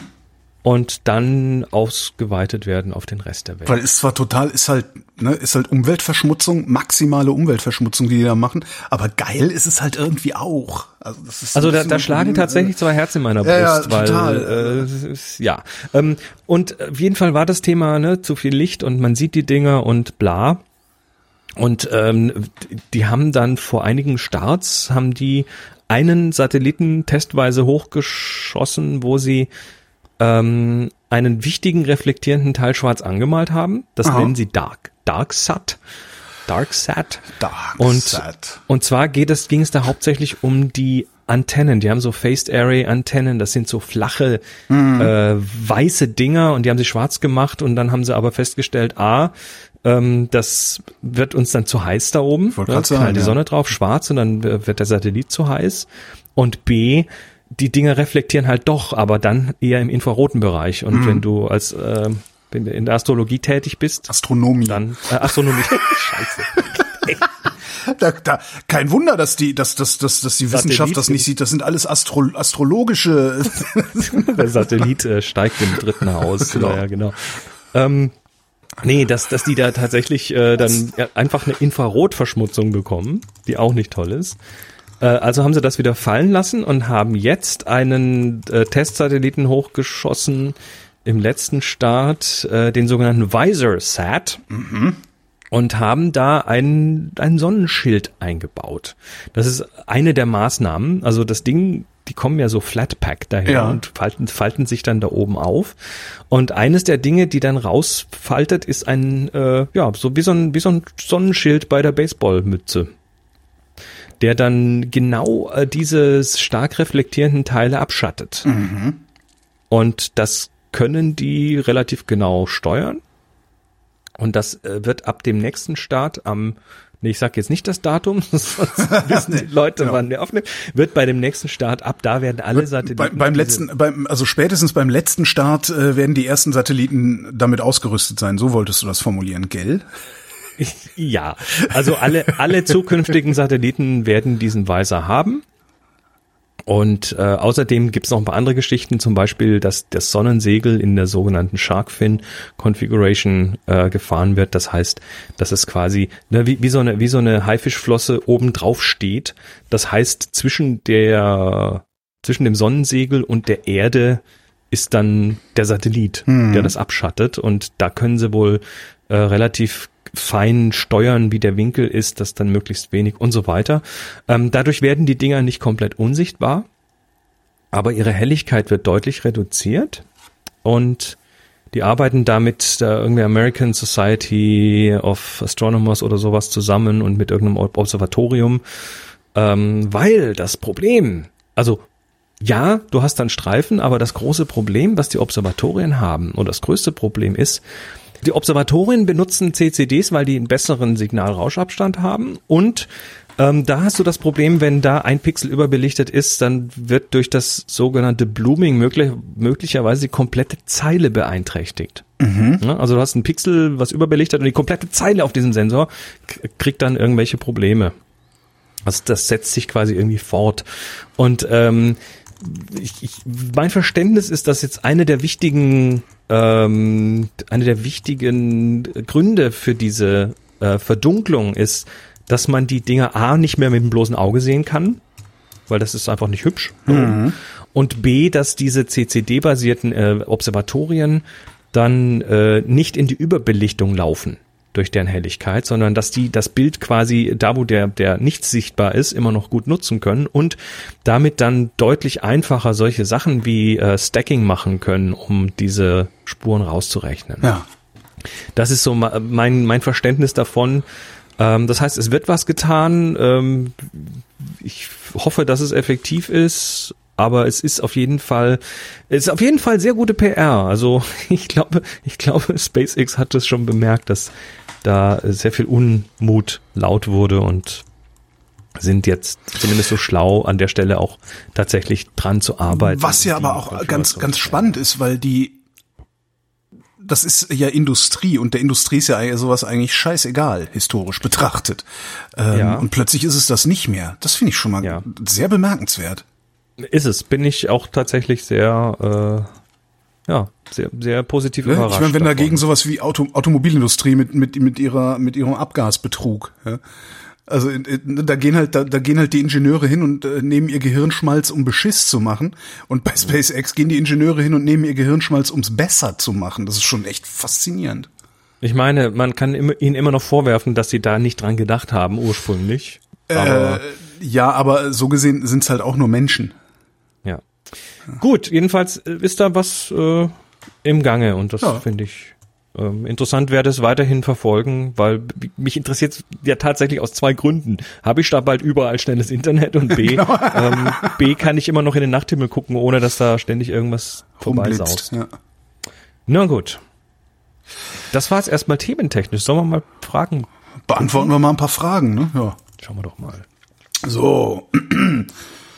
Wie ihr Fragen hier abwerfen könnt, findet ihr äh, auf der Webseite zum Podcast auf vrind.de. Da gibt's dann einen Link zum Fragenformular und da hat Markus reingeschrieben. Eine kurze Anmerkung, das ist ja gar keine Frage. Nee, pass mal auf, Leute. Das ist echt für Fragen, ja? Fragen, nicht Anmerkungen. Für Anmerkungen hat so ein Blog eine Kommentarfunktion. Ja, das heißt, wenn ihr Anmerkungen loswerden wollt, schreibt die doch bitte in die Kommentare, dann haben nämlich auch alle was davon und ihr müsst nicht das Fragenformular hacken, weswegen ich diese Frage jetzt einfach, diesen An diese Anmerkung jetzt einfach übergehe. Ha! Fair enough. Fair enough. Kai fragt, was haltet ihr vom Auslagern von, R, äh, von RAW-Dateien, RAW? Ich sag RAW, weil es gibt hier bei uns das RAW-Gelände, Reichsbahn-Ausbesserungswerksgelände. Das ist so, da sind so Disco, Flohmarkt und all so ein Zeugs. Was haltet ihr vom Auslagern von RAW-Dateien in die Cloud? Bei Amazon AWS beispielsweise kostet ein Gigabyte im sogenannten Glacier Deep Speicher monatlich 0,1 Cent, also 10 Gigabyte 1 Cent monatlich. Die Abrufzeit liegt dann zwar bei bis zu 12 Stunden. Das Ganze soll aber ja auch nur der Archivierung dienen. Eine gute Idee für sonst unbenutztes Material? Fragezeichen. Also ich habe Backups in der Cloud. Ich auch. Ähm, hier am Rechner hängt, hängt eine 8 Terabyte ähm, drehende Festplatte nebendran, die auf, auf der meine ganzen RAW-Bilder liegen. Das wird aber alles nochmal gebackupt in die Cloud. Allerdings nicht in Glacier. Ich habe mir das Glacier mal angeschaut und im Ernstfall äh, ist es für mich wichtig, dass ich dann auch A-Versionierung habe dass ich also sage, oh scheiße, ich habe alles kaputt gemacht und brauche den Stand von vor vier Stunden wieder oder ja. vor drei Tagen wieder. Also es geht nur täglich, weil, es, weil ich das nächtlich laufen lasse. Mhm. Das ist das eine. Das andere, ob das Glacier macht, würde ich sogar behaupten, das tut's wahrscheinlich. Das andere ist aber, ähm, sind diese zwölf Stunden, weil es ist tatsächlich, Glacier ist, heißt so, weil die, ich vermute mal tatsächlich, dass von ihren Festplatten dann irgendwie auf Bänder auslagern. Wie auch immer, genau. Ab voll automatisiert und das ist halt der langsamste, aber günstigste Speicher. Mhm. Und äh, äh das ist mir dann zu lange, weil im Ernstfall habe ich hier ein Business und äh, habe hier gerade ein Projekt mit wichtigen Sachen und muss innerhalb von, ich sag mal, drei Stunden wieder äh, lauffähig sein. Ja. Und äh, dafür ist mir das zu langsam. Deshalb, ich habe mir das mal angeguckt, habe es auch mal getestet, aber dann, ja, war das irgendwie nix. Äh, ich habe im, im, in der Cloud einen Account bei Wasabi. Mhm. Wasabi.com, das ist ein äh, das ist Amazon AWS kompatibel, Amazon S3 kompatibel, kostet aber weniger und ja. funktioniert genauso gut Und ich habe hier eine Software, die heißt ARC, ARQ, die ja. dann nächtlich ein Backup hinfährt. Also ja, ich fahre ich fahr meine Backups mit ARC dann zu ähm, AWS Glacier tatsächlich. Aber du hast Glacier, okay. Ich habe Glacier, ja, aber ich brauche es auch nicht so wie du. Ich muss nicht schnell an meine Backups. Also wenn ich, ich hatte einmal tatsächlich das Problem, dass äh, es einen ganz fürchterlichen Crash auf rind.de gab und der Fileserver tot war. Und zwar unrettbar tot. Ähm, ja. und wir alles aus der aus der aus dem AWS zurückkopiert haben und mhm. das äh, da kommt es mir dann aber auch auf sechs acht Stunden nicht an dann ist ja okay. Also das ist, dafür ist es halt super. Also da, da, da bin ich, ja. weil das kostet mich halt nix. Ne? Ich habe da, ich weiß nicht, über tausend Sendungen äh, gebackupt mhm. und das kostet mich im Monat zwei Euro oder irgendwie sowas, wenn ja, überhaupt. Ne? Also das ist echt. Und und für so Leute wie mich ist das ideal. Also klar, wenn du sagst, mhm. ich habe ein Business und will im Zweifelsfall schnell an meine, muss schnell an meine Backups. Dann, also ich, ich habe ich hab mehr, mehrere Strategien. Ich habe ja zum einen die Rootplatte immer gespiegelt. Das heißt, äh, die wird nächtlich auf eine externe gespiegelt und kann dann schnell davon booten, wenn es sein muss. Ja. Und das andere ist halt dann Backup in der Cloud und Backup lokal. Ja, äh, ja. Äh, böse Erfahrung gemacht und deshalb jetzt irgendwie äh, Belts and Suspenders, mhm. Hosenträger und äh, und Gürtel. An der Latzhose. An der Latzhose, genau. Du bist als Hosenträger an der Latzhose. Jörg schreibt, hallo ihr zwei. Zuletzt war immer wieder die Rede von mobiler Bildbearbeitung auf dem Tablet mit Lightroom Mobil. Gleichzeitig weist Chris in seinem Podcast ab und zu auf die Kalibrierung von Bildbearbeitungsmonitoren hin, ein Weg, den ich beschreite. Schließt der Anspruch aus letzterem Vorgehen nicht die Tablet-Nutzung für farbtreue Bildbearbeitung aus oder übersehe ich da mal wieder was? Ja, ja, nein. Also ähm, das ist so. Du kannst dein iPad nicht äh, ich, ich, ich sage jetzt mal iPad, äh, du kannst es nicht kalibrieren, du kannst Tablette, Tabletten, Tablets äh, in der Regel nicht farbkalibrieren. Ähm, ich sage deshalb iPad, weil da die Panels verdammt gut sind. Die Panels? Den aktuellen. Die Panels, also die Bildschirme. Ah, okay. Diese LCD-Panels, die da drin sind, sind sehr, sehr gut. Ähm, sowas zu kalibrieren oder beziehungsweise zu profilieren ist der bessere Ausdruck, ähm, ist aber aus einem anderen Grund schon nicht besonders sinnvoll. Das ist per äh, Definition ein mobiles Gerät. Das heißt, du wirst dieses Gerät immer in anderen Umgebungen, in anderen Lichtsituationen und vor anderen Hintergründen be benutzen. Und ähm, wenn du einigermaßen farbstabil arbeiten willst, dann brauchst du einen Rechner, der sich nicht ständig bewegt und der nicht immer in einem anderen Licht ist. Also Klassiker ist, du hast einen Bildschirm von deinem Desktop und dahinter ist ein Fenster dann hast du morgens, mittags, abends immer unterschiedlichen ja. Hintergrund und wirst deine Bilder dadurch anders bearbeiten, weil das deine Wahrnehmung deutlich beeinflusst. Und äh, bei einem mobilen Gerät hast du immer dieses Problem. Du hast einfach immer andere Umgebungen und andere Lichtverhältnisse und da wird, du wirst nicht stabil arbeiten können. Mhm. Was ich mache, ist, ähm, wenn ich sowas mobil bearbeite, dann gucke ich mal, so weit ich komme. Übrigens bei den Tablets dann so was Nightshift-Modus und sowas, der dann abends yeah. noch den Bildschirm etwas äh, rot macht oder die, ähm, ach wie heißt das denn? True True Tone oder sowas, ja, genau. wo dann wo dann quasi die Kamera immer noch guckt, wie die wie die Lichtverhältnisse sind und dein Bildschirm in der Farbe anpasst, müssten da natürlich eh aus sein, weil das sind auch bewegte Ziele. Aber ich mache so eine Bearbeitung so, dass ich dann zu Hause nochmal drüber gucke. Und äh, da habe ich einen Bildschirm. Jetzt ist der aber auch nicht profiliert. Mhm. Ähm, und zwar aus einem ganz einfachen Grund. Das ist ein 5K iMac von Apple. Und ähm, ja, da kommen jetzt wieder die Hater, aber die Panels, die da drin sind, sind verdammt gut. Die sind von Werk ab profiliert und ich habe noch keinen wirklichen Drift bemerkt über die Zeit. Das heißt, das Ding stimmt einfach. Und da wirst du jetzt äh, jemanden, der in der Druckerei arbeitet und seit 30 ja. Jahren Farbmanagement gemacht hat, der wird die Hände beim Kopf zusammenschlagen, weil er seinen teuren ISO-Monitor mit Hardware-Kalibrierung, was weiß ich allem hat. Das ist ein anderer Anwendungsbereich. Wenn ich hier Bilder raushaue, die bei den meisten Leuten, deren Bildschirme eh nicht profiliert sind, ähm, gut aussehen und da setze ich mal 90 bis 95 Prozent an, die, Rest, die restlichen haben irgendwie ihre Bildschirme schlecht eingestellt, ähm, dann bin ich froh und dann funktioniert das für mhm. mich. So. Also Tablet profilieren. Es gibt, es gibt so ein, zwei Apps, die Bilder betrachten können mit einer Farbprofilierung. Das ist aber dann eine Sache der App und nicht des Betriebssystems. Ja. Und das heißt, du bist dann auf diese Apps äh, festgelegt und darin kannst du in der Regel auch nicht editieren. Frage von Jena. Gina? Jena? Ich habe oft Probleme, bewusst ein Bild zu komponieren. Ich kenne da die paar Regeln wie Rule of Thirds, Zentrieren, die auch einfach sind. Ich sehe aber nie von mir selbst aus diese Schneckenkomposition etc. Nun die Frage, wie übt ihr eure Kompositionstechniken? Gar nicht. Also, ich habe also, tatsächlich, ich habe nur ein einziges Ding im Kopf und das hat mir äh, eine Bekannte mal gesagt. Und zwar gerade, als ich mir frisch meine erste ordentliche Digitale gekauft habe. Das war damals die X100, meine erste. Mhm. Ähm, und die ist, die ist Filmemacher, also die macht so, die macht halt Filme, so, so privat, Doku, privat finanzierte Doku-Sachen und sowas alles. Und die sagte, wenn du dir nur eins merkst, ja, das Objekt deiner Begierde darf nie im Zentrum des Bildes stehen. Fand ich sehr schlau. Ja, natürlich. Ja. Davon kann man, ja, man, man weicht davon natürlich ab, wenn es, ne, klar, der Sonnenuntergang über dem Meer, wo hinten die Sonne hinter dem Meer versinkt und du hast so einen Strich, der dann, ne, auf dich zuläuft, der muss natürlich ins Zentrum. Aber ich würde mal so behaupten, in, in 90 Prozent aller Fälle funktioniert das. Ja, ja. Du willst diese ja, Flasche fotografieren, du packst diese Flasche nicht in die Mitte des Bildes, sondern versetzt sie ein bisschen nach rechts oder links. Ist alles extrem relativ. Also meine, Du warst doch mal bei mir auf dem Workshop. Ähm, wir, wir, äh, also ich würde sagen, a, schau dir viel, viel Fotos an. Mhm. Das ist, das ist mal ganz zentral. Äh, lass dich inspirieren. Keine Angst, die, äh, die Inspiration wird dich nicht versauen oder deine, deine eigene, deinen eigenen Stil kaputt machen. Das passiert nicht.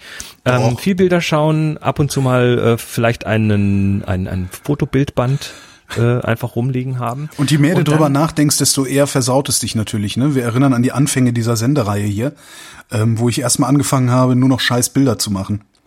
Das kann passieren, aber das ist das ist das das Tal, durch das man muss. Ja, stimmt. Es geht gar nicht anders. Ähm, das zweite ist Nachmachen. Also du siehst ein Foto und du sagst, boah, ist das geil, das will ich jetzt auch mal probieren. Mhm. Ähm, allein über dieses Nachdenken wirst du schon mehr, äh, mehr, mehr drüber lernen, wie du komponierst und äh, wie sowas funktioniert. Und das dritte ist, und das ist was, was wir für den Workshops machen und was übrig, äh, Hüstel über sensei.foto angeboten wird, ähm, sind so Bildkritik-Sessions. Also wo du wirklich mal, das machen wir ja hier auch in der Bilderschau, ja. wo wir uns Bilder anschauen und da über die Komposition und über die Farben und über solche Sachen reden. Ähm, und das Interessante ist, wenn man selber an so einer Kritik-Session teilnimmt, dann lernt man noch mehr dabei, als wenn man seine Bilder kritisiert bekommt. Ja. Da ist einfach unglaublich viel drin. Und diese Sessions, das kriegen wir auch, wenn wir so Workshops machen, ist das immer ein, ein ganz essentieller Teil davon, weil das Feedback, was wir kriegen, ist immer, das war der beste Teil vom Workshop. Da habe ich am meisten gelernt. Ja, ja es ist der Ach so Effekt. Ja der Ach so Effekt oder der hm, ich sehe hier ein Bild und da sagen die und die das drüber und wenn ich jetzt mal mein eigenes Bild, was ich da ähnlich gemacht habe, daneben halte, dann oh ja, da hätte ich ja noch und dann könnte ich ja noch und da passieren dann ganz viele Sachen im Kopf. Was meint Jena mit diese Schneckenkomposition? Ähm, sie redet da von dieser ähm, goldenen Spirale. Das leitet sich vom goldenen Schnitt ab. Wenn du das mal googelst, goldene Spirale, da kriegt man so ein so ein äh, Ah, meistens, ja, ja, ja, ah. Meistens so diese mhm. Nautilus-Muschel mit ja, ja, und so weiter. Das ist, es ist teilweise ein bisschen Mumpitz, ähm, da würde ich auch gar nicht groß drauf achten. Aber, Was aber es, wird, es wird an vielen Stellen hochgehalten, dass das die beste Komposition sei. Verstehe, da bin ich ja. nicht ganz einverstanden. Was aber immer ganz gut funktioniert, äh, habe ich festgestellt, ist, wenn ich wenn ich irgendwie gar nicht weiß oder wenn ich einfach nur mal, also wenn ich noch nicht weiß, wie mein Bild am Ende aussehen soll, sondern ich weiß einfach, okay, da ist was, da ist was Interessantes. Das muss ich mir aber noch zurecht croppen. Mache ich es meistens so, dass ich ähm, meinen mein, mein Display viertle ja, und mhm. das, das, das, das, das Subjekt in eins dieser Viertel packe, meistens links unten. Warum auch immer.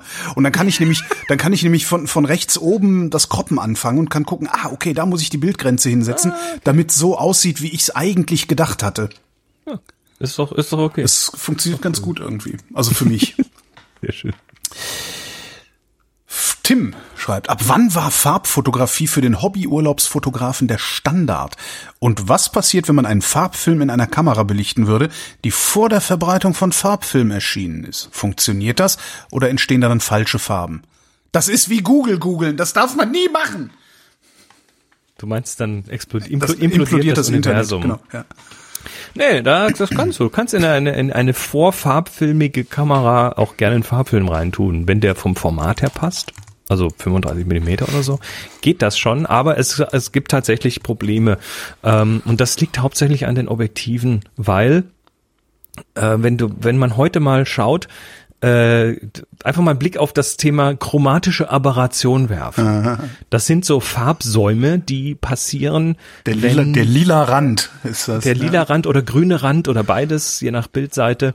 Ähm, das passiert, weil die Objektive nicht ordentlich korrigiert sind für verschiedene ähm, Teile des sichtbaren Spektrums, des Lichtspektrums.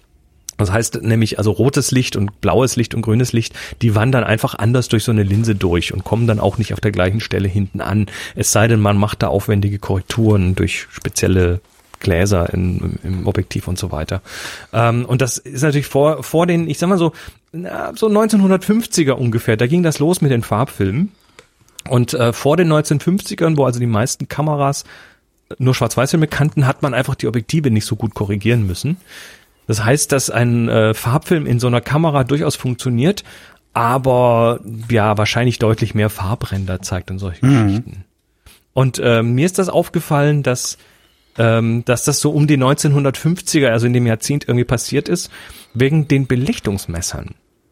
Also wenn du analog fotografierst, dann hast du auch ab und zu mal so einen externen Belichtungsmesser ja. dabei und die kannst du toll gebraucht kaufen. Und wenn du die jetzt gebraucht kaufst, ja. ähm, bevor dieser Zeit, dann waren die Schwarz-Weiß-Filme teilweise noch so, dass sie wenig wenig rot gesehen haben und dann waren die Belichtungsmesser auch so eingerichtet, dass sie anders gemessen haben, damit das zusammenpasst. Und wenn du jetzt so ein Belichtungsmesser nimmst mit einem Farbfilm, dann stimmt die Belichtung einfach nicht. Also alte Belichtungsmesser messen anders als neue Belichtungsmesser. Hm. Hm. Nächste Frage kommt von Toybi. Kaufberatung. Ich würde mir gerne eine spiegellose Kamera zulegen. Spiegellos vor allem wegen der Kompaktheit. Fragen, die sich mir stellen. Worauf muss man bei spiegellosen Kameras achten? Was sind Besonderheiten? Ich hab's. Sie haben keinen Spiegel. Ah, ich habe noch ein paar Canon EF und EFS Objektive. Ich habe gesehen, dass es wohl Adapter auf Sony E-Mounts äh, für zwischen 20 und 500 Euro gibt und auch Canon einen für EFM Mounts anbietet. Vermutlich ist Canon zu Canon da die bessere Wahl als Canon zu Sony, oder? Oder ist beides okay? Oder ist beides eine doofe Idee? Habt ihr generell Erfahrungen mit der EOS M-Reihe oder den Sonys und all den anderen Modellen? Ich bin gespannt auf eure Meinungen und also Erfahrungen dazu. Ich gehe erstmal gar nicht ein auf äh, einzelne Marken weil da ist momentan so viel in Bewegung.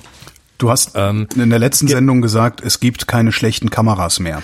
Genau, das wäre jetzt das nächste, was ich hier ja. auch sagen würde. Ja. Es gibt keine schlechten Kameras im gleichen Preissegment, sind die alle ungefähr gleich gut. Ja. Das ist erstmal so, was Bildqualität und so weiter angeht, ähm, ist, ist, ist heute so. Ähm, die Kompaktheit der Kamera ist weniger der Spiegel, sondern eher die Sensorgröße. Die ist dafür verantwortlich, weil für einen größeren Sensor, also Vollformat zum Beispiel, brauchst du auch ein größeres Objektiv mhm. in der Regel. Das heißt, dass äh, 70 bis 200 von Sony für spiegellos ist ungefähr gleich groß wie der 70 auf 200 für Canon, mhm. für äh, Spiegelkameras.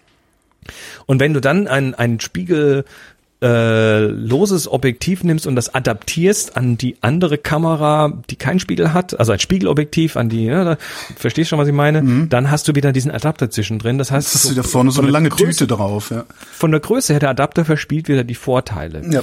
Ähm, Außerdem haben die Spiegellosen natürlich so einen, einen oder anderen kleinen Nachteil. Zum Beispiel arbeitest du einfach viel mehr mit dem Display. Das heißt, du hast mehr Batterieverbrauch.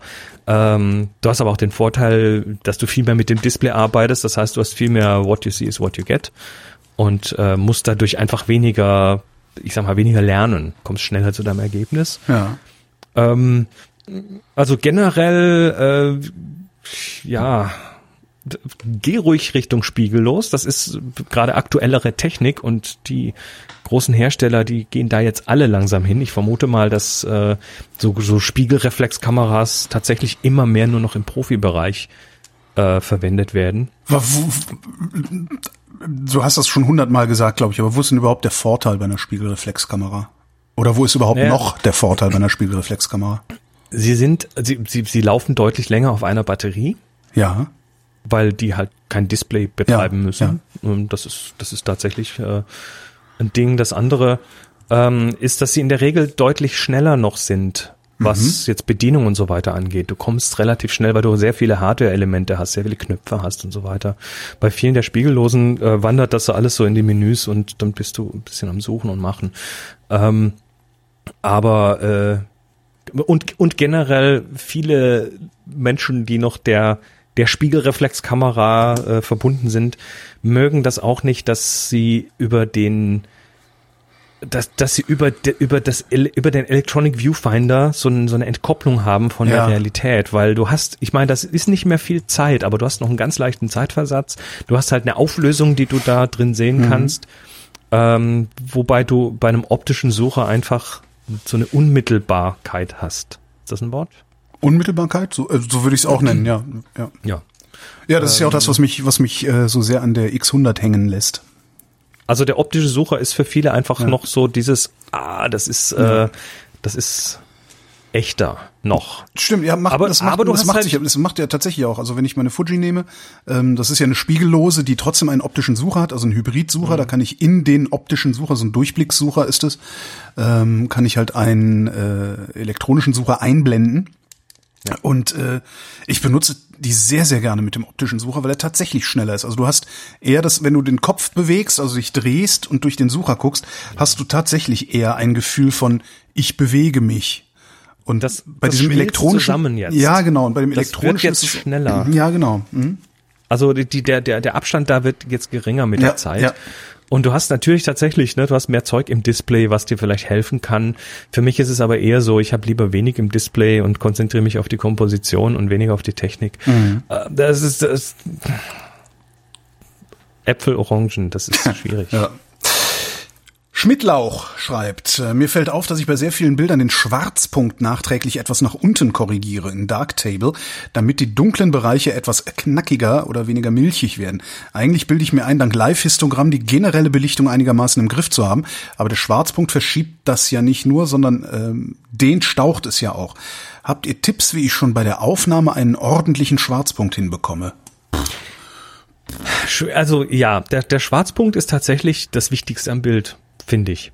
Das heißt, äh, wenn du ein Bild hast, was komisch von der Belichtung her kommt, und der Schwarzpunkt sitzt nicht richtig, dann äh, ist die Korrektur des Schwarzpunktes tatsächlich ganz oft so der, der einzige Griff, den man machen muss und dann passt das vom Kontrast her. Ähm, ich habe mal eine Regel gelernt, die, die jetzt nicht unbedingt fixe Regel ist, aber die funktioniert ganz gut und das ist, ähm, in jedem Bild sollte mindestens ein Pixel schwarz sein. Hm. Aber Was? wie machst du das, wenn du das Bild schießt? Also und, und, und deshalb tue ich es in der Regel nicht, wenn ich das Bild schieße. Ich schieße die Bilder in der Regel so, dass ich nicht den, den dunkelsten Teil des Bildes unterbelichte, mhm. weil ich möchte hinterher noch ein bisschen schieben können, um es dahin zu bekommen, wo ich es genau will. Und da ist die Kamera nicht immer so präzise oder in dem Moment, wo es schnell gehen muss, bin ich nicht so präzise, um das hinzubekommen. Ähm, das heißt, das setzt aber natürlich bei mir voraus, dass ich die Bilder eh nochmal nachbearbeite. Die kommen bei mir in Lightroom und werden da nochmal hm. etwas angepasst und dieser Schwarzpunkt, den kannst du dann verschieben, indem du zum Beispiel den Kontrast anpasst. Wenn du den Kontrastregler nach rechts ziehst, dann sinkt da, dann wird das Histogramm breiter, dann mhm. läuft quasi der Unterbereich in den Schwarzpunkt rein. Was ich gerne mache, ist, ich habe dann äh, wie wieder in Lightroom, aber andere mögen das auch können, äh, habe dann beim Verstellen des Schwarzpunktes äh, die was ist das? Ich glaube, die Alt-Taste hier oder Option auf dem Mac-Taste gedrückt und dann siehst du sofort, wo es in den Schwarzpunkt reinläuft. Und ähm, bei mir dürfen durchaus die dunklen Bereiche der Schatten auch tatsächlich absaufen. Das Bild wirkt dadurch knackiger, ja. Aber es, das, da ist so viel Geschmack dahinter, dass es. Aber ich, ich will lieber noch ein bisschen Detail in den Schwärzen bewahren und bin deshalb mit dem Schwarzpunkt eher etwas vorsichtig bei okay. der Belichtung. Der Kai fragt, welches Zubehör sollte in keiner Fotoausrüstung fehlen? Also neben Kamera und Objektiven. Filter? Wenn ja, welche? Reinigungspinsel? Oder ist das alles Quatsch? Gute Frage. Ich habe nie welches mit. Also ich habe, ich habe Folgendes dabei, wenn ich normalerweise unterwegs bin. Das ist die Kamera, das Objektiv, eine Batterie und eine Speicherkarte. Ja, klar, ist ja, erstmal Batterie, genug. Ja. Ähm, ich, ich habe in speziellen Fällen, und das ist wirklich immer situationsbedingt, wenn ich Landschaften fotografiere, dann habe ich gerne mal meine ND-Filter dabei, damit ich länger belichten kann, damit ich irgendwelche bewegten Wolken noch ein bisschen cooler gestalten kann oder irgendwelche Wasseroberflächen noch ein bisschen länger ziehen kann. Ähm, Reinigungspinsel hm, habe ich nicht dabei. Dazu habe ich, ich habe immer so ein Mikrofasertuch dabei, so ein Küchenmikrofasertuch, mit dem man eigentlich Geschirr spült. Ähm, das so, so, so 30 auf 30 Zentimeter groß ist. Und damit äh, putze ich meine Kamera und das Objektiv. Und das war's eigentlich schon. Also ansonsten muss Zubehör immer für den Einzelfall. Ja, wenn du lang belichten willst in Landschaft, dann brauchst du halt Stativ dann brauchst du halt ND-Filter. Ähm, wenn du, was weiß ich, Architektur professionell machen willst, dann ist ein Tilt-Shift-Objektiv hilfreich, aber auch nicht notwendig. Ah, das ist ja dann auch wieder ähm, kein Zubehör, sondern das ist ja dann das Objektiv, das du dir willentlich. Ja, aber äh, an, ansonsten so ein Zubehör, also ich, ja, was habe ich denn in meiner Kameratasche? Ich habe Ersatzbatterien dabei und äh, ja. ich habe, ich habe. Das ist auch bei mir Ersatzbatterien, vor allen Dingen Ersatzbatterien. Ja. Ja, aber das ähm, Ladegerät. das, das, so viel, viel mehr ist das eigentlich nicht. Ich habe mhm. so eine so eine Tasche dabei, so mit verschiedenen Käbelchen noch, so ein, so ein Netztäschchen, wo halt dann noch irgendwelche Verbindungskabel da sind. Ich habe, wenn ich Videozeug mache, dann gerne noch ein externes Mikrofon dabei. Aber das ist alles wirklich immer situationsbezogen. So standardmäßig, das muss immer dabei sein. Da gibt's eigentlich nichts wirklich. Mhm. Martin schreibt, hallo zusammen. Schwiegervater ist Architekt und daher viel auf Baustellen unterwegs, wo es auch mal ruppig oder staubig zugeht. Als immer dabei Kamera hat er dafür eine Panasonic Lumix DMC TZ7. Da sie klein und durchs Metallgehäuse recht robust ist, doch langsam soll sie ausgetauscht werden. In welche Richtung sollte er sich umschauen? Wo findet man noch etwas ähnlich Robustes mit Metallgehäuse, was auch mit teils schwierigen Lichtsituationen wie in Baustellen zurechtkommt? Warum nicht einfach also, nochmal die gleiche? Gibt's nicht mehr, ne? Vielleicht. Also ja. da gibt es tatsächlich ja so eine Kategorie, die sogenannten Rugged-Kameras. Das sind dann die mit den Gummiecken und äh, ah, ja, irgendwie okay. nochmal so, die man auch so mal runterfallen lassen kann. Ähm, da habe ich jetzt konkret keine Hinweise. Ich würde aber, ich frage jetzt einfach mal, warum nicht ein aktuelles Smartphone? Weil es nicht robust genug ist? Ja, da, aber da kannst du doch je, jegliches äh, Rugged-Gehäuse drumrum machen. Da gibt's doch Gehäuse, da kannst du das Ding aus dem Hochhaus werfen und dem passiert nichts. Stimmt. Und die Kameras, die da drin sind, die sind eh gut aktuell genug. und ja. die Bildbearbeitung, die sind auch mit schwierigen Lichtsituationen überhaupt nicht überfordert. Ganz im Gegenteil, die sind besser als diese rugged spezialisierten Kamerakameras, weil in den Smartphones deutlich mehr an Computational Zeug abgeht, ja. was dir da teilweise aus zwölf Bildern eins zusammenrechnet, wo hinterher jedes Detail drauf ist und in knackiger Schärfe, obwohl du im Halbdunkel fotografiert hast. Also da würde ich äh, das, das ist eigentlich, das ist schlägst du zwei, schlägst du zwei Fliegen mit einer Klappe, ja. Hast einen guten Grund, dir ein neues Smartphone zu kaufen, genau. Genau, aktuelles Smartphone und, äh, und ein ordentliches Stabilgehäuse drumrum und fertig. Ja. Markus fragt, hallo ihr zwei, danke, dass ihr nicht aufgehört habt und damit ihr, damit ihr weiter Fragen beantworten könnt. Hier auch was von mir. Was genau macht die manuelle Belichtungskorrektur bei Digitalkameras und mit was kann man sie bei aller analogen Kameras vergleichen. Zum Hintergrund, meine Nikon D7000 ist meine Alltagskamera, die mich in Urlaub, Ausflügen, Feierlichkeiten begleitet. Bei ihr habe ich in der Regel minus 0,75 eingestellt, weil sie etwas überbelichtet. Ist das ein Kamerafehler? Bin ich zu doof? Oder kann ich das als, ja, wenn es so passt, ist es doch okay abhaken?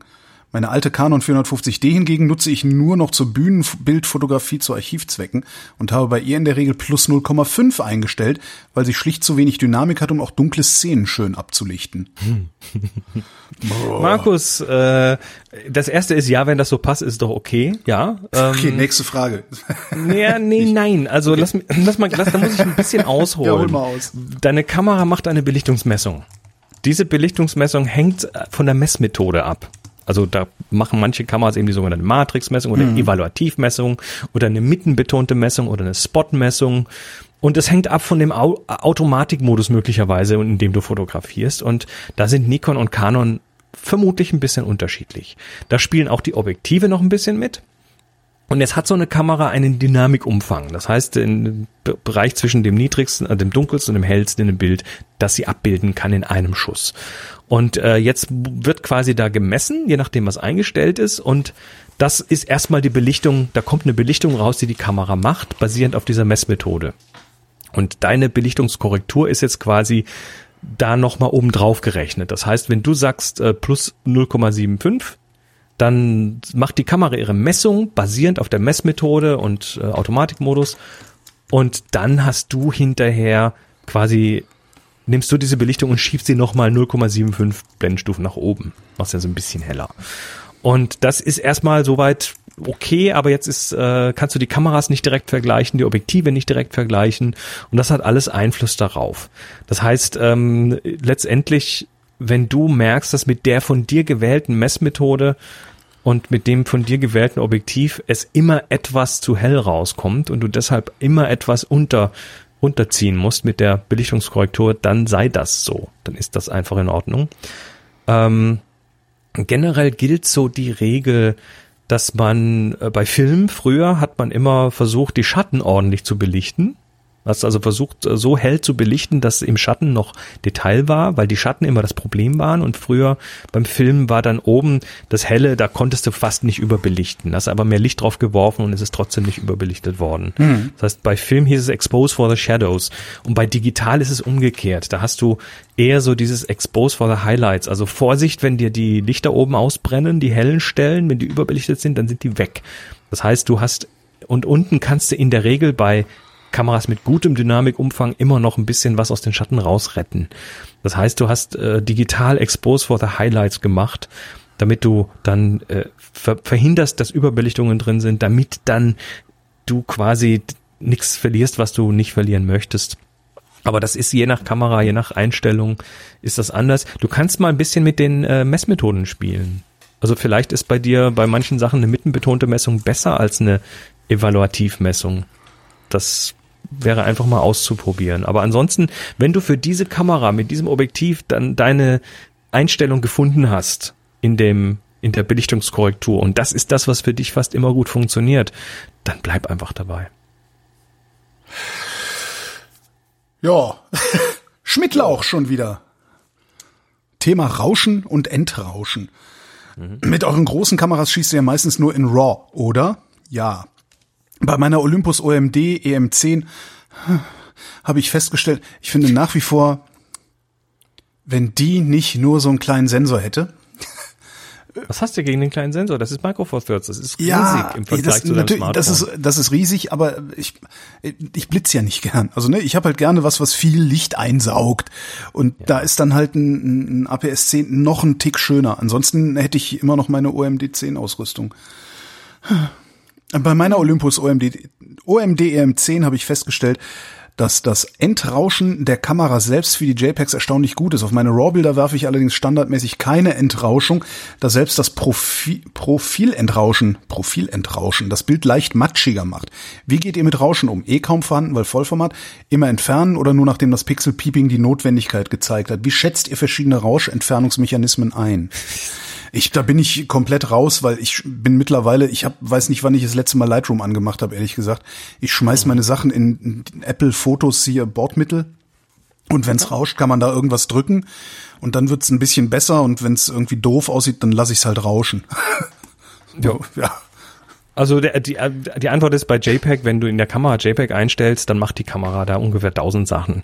Das heißt, da wird äh, entrauscht, dann wird nachgeschärft, dann wird hier, also da, da ist wirklich so ein ganzer Katalog an Bearbeitungen, die dann quasi auf so ein Bild angewandt werden, auf die du nur bedingt Einfluss hast und die Kamera mhm. weiß dann schon ganz gut, was sie machen muss, weil die Kamera kennt sich selbst. Ne? Die Kamera hat, äh, also die Kamera, die Hersteller wissen ja um das Rauschverhalten der Sensoren bei verschiedenen ISOs und so weiter und können das quasi da sehr gezielt äh, rausrechnen und das dann auch irgendwie so machen, dass es gut aussieht. Das ist also das Schöne, wenn man JPEG fotografiert, dann braucht man sich um solche Sachen eher nicht kümmern. Dafür hat man dann das fertige Bild und kann halt nicht mehr viel machen. Wenn du jetzt ein RAW-Bild nimmst und das in zum Beispiel Lightroom tust, dann weiß Lightroom nicht Bescheid, was, äh, was, was der Sensor genau bei welcher ISO macht. Auch im Profil nicht. Das, äh, wenn du so ein Profil einstellst für die Kamera, in der Regel ist das ein Objektivprofil, was die Verzerrungen des Objektivs rausrechnet.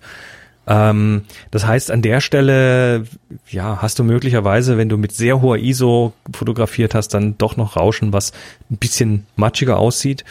Ähm, aber dann kannst du tatsächlich in der Regel, wenn du da noch ein bisschen vorsichtig an dem Schärfungsalgorithmus kitzelst, dann doch wieder noch ein paar Sachen raus äh, kitzeln oder wieder nachträglich reinrechnen lassen, die das einigermaßen gut aussehen lassen. Aber ich persönlich mache das nicht. Und das, ja, weil ich mit Vollformat fotografiere, da die Kameras, die ich habe, die rauschen einfach viel weniger. Ja. Ähm, und selbst wenn ich die Rauschen sehe, dann ist das für mich also wenn ich jetzt auf 100% reinzoome in die 36 Megapixel Ach, und ja. dann Rauschen sehe, das Bild wird nachher entweder präsentiert auf einem Bildschirm genau. in in was weiß ich drei Megapixel Größe. Das heißt, alles was da gerauscht hat, ist eh verkleinert und weg. Oder ich habe eine äh, ich, oder ich habe tats tatsächlich in irgendeiner Form einen Druck in einem Buch oder in einem Magazin oder so und da verschwindet das Rauschen auch. Ja. Das ist so. Das geht da weg. Ja, ja. Und insofern ist das für mich nicht böse, ganz im Gegenteil. Manchmal sieht so ein Rauschen sehr charmant aus. Also äh, Rauschen wird viel zu überbewertet, würde ich sagen. Mhm. Ähm, ich ignoriere das ganz einfach. Ja, jetzt genauso, also so in der Art mache ich es auch. Oder schmeiß das Bild halt weg und denke, ah, scheiße, rauscht sehr weg. Ja. Da bin ich wirklich schmerzfrei auch geworden. Jaro schreibt, wie viele Zeilen sind das? Sechs, acht? Ne, ich fange mal an. Hallo. Du kannst ja schnell drüber gehen. Ich habe eine Canon EOS, kann ich? Also dann gehe ich mal, also ich habe eine Canon EOS 600D, drei eher günstige Objektive. Ich fotografiere ab und zu mal Veranstaltungen, die zum Beispiel auch in der Kirche stattfinden. Die Beleuchtung, Beleuchtung ist also mehr schlecht als recht. Die Personen, die fotografiert werden, stehen oft in unterschiedlichen Abständen zur Kamera. Ah, okay, ich möchte unter miesen Bedingungen möglichst viel Tiefenschärfe haben. Das ist eigentlich, was genau. er sagt. Ähm, ich möchte unter miesen optischen oder unter miesen Lichtbedingungen möglichst viel Tiefenschärfe haben. Wenn ich das richtig sehe, bleibt mir nur übrig, am ISO zu spielen. Ist das bisher so korrekt? Ja, das ist bisher so ja. korrekt. Wenn du, äh, wenn du ein Objektiv äh, nimmst und dann viele Leute scharf bekommen möchtest, die unterschiedlich weit von der Kamera weg sind, dann musst du mit einer kleinen Blende arbeiten ja. und damit äh, hast du weniger Licht und das wird problematisch. Das genau. heißt, die ISO ist an der Stelle tatsächlich der und und und länger länger belichten kannst du auch nicht, weil da bewegt sich was genau. und da kriegst du Wackler rein. Das heißt, die ISO ist tatsächlich an der Stelle dein Verbündeter. Und jetzt wird's problematisch. Ab ISO 1600 produziert meine 600D relativ viel Bildrauschen. Ja, APS-C. Äh, ich gehe davon aus, dass das unabhängig von dem verwendeten Objektiv ist. Ja, ist es. Kann sogar ich beantworten. Cool, ne? Sind die Unterschiede zwischen meiner 600D und zum Beispiel einer 800D im Bereich ISO so groß, dass sich ein Umstieg lohnen würde? Wie verhält sich dann der Unterschied zu einer 80D? Oder muss man gleich auf Mittelformat umsteigen, um dort bessere Ergebnisse zu erlangen? So, jetzt bist du tatsächlich, wenn du mit langen Objektiven in der Dunkelheit äh, Kirche fotografieren musst, ähm, bist du tatsächlich auf, ja, da bist du technisch an einem in einem Grenzbereich. Da brauchst du tatsächlich eine Kamera, die auch mit hohen ISOs noch wenig rauscht. Äh, wie da jetzt die 600D und die 800D zueinander stehen, kann ich dir nicht sagen. Da gibt es viele sehr technische Tests und so weiter. Die, äh, die erste Frage ist, ist das mit dem Bildrauschen ein Problem? Hast du mal versucht, deinen Kunden Bilder mit etwas Rauschen abzugeben und mal mhm. geguckt, wie die reagieren? Ich würde nämlich behaupten, die meisten, äh, den meisten macht das nichts und sie merken es gar nicht. Ähm, und äh, hast du dich mal mit den Rausch Entrauschalgorithmen etwas gründlicher beschäftigt, weil da kann man tatsächlich noch viel tun. Das ist das Erste. Das Zweite ist, du fragst, ob man, ob man gleich auf Mittelformat umsteigen muss, um dort bessere Ergebnisse zu erlangen. Äh, komplett kontraproduktiv. Also A sind die Mittelformatkameras in der Regel rauschentechnisch nicht besser. Und B wirst du beim Mittelformat um den gleichen Bildwinkel hinzubekommen, mit deutlich längeren Brennweiten arbeiten und damit hast du noch weniger Schärfentiefe. Ah. Das heißt, Mittelformat macht die hier, ist, ist nicht dein Freund, sondern die etwas kleineren Sensoren sind dein Freund. Jetzt bist du mit mhm. APS-C, also vielleicht wäre ein Umstieg auf Micro Four Thirds interessant, und zwar auf eine aktuelle Micro Four Thirds Kamera.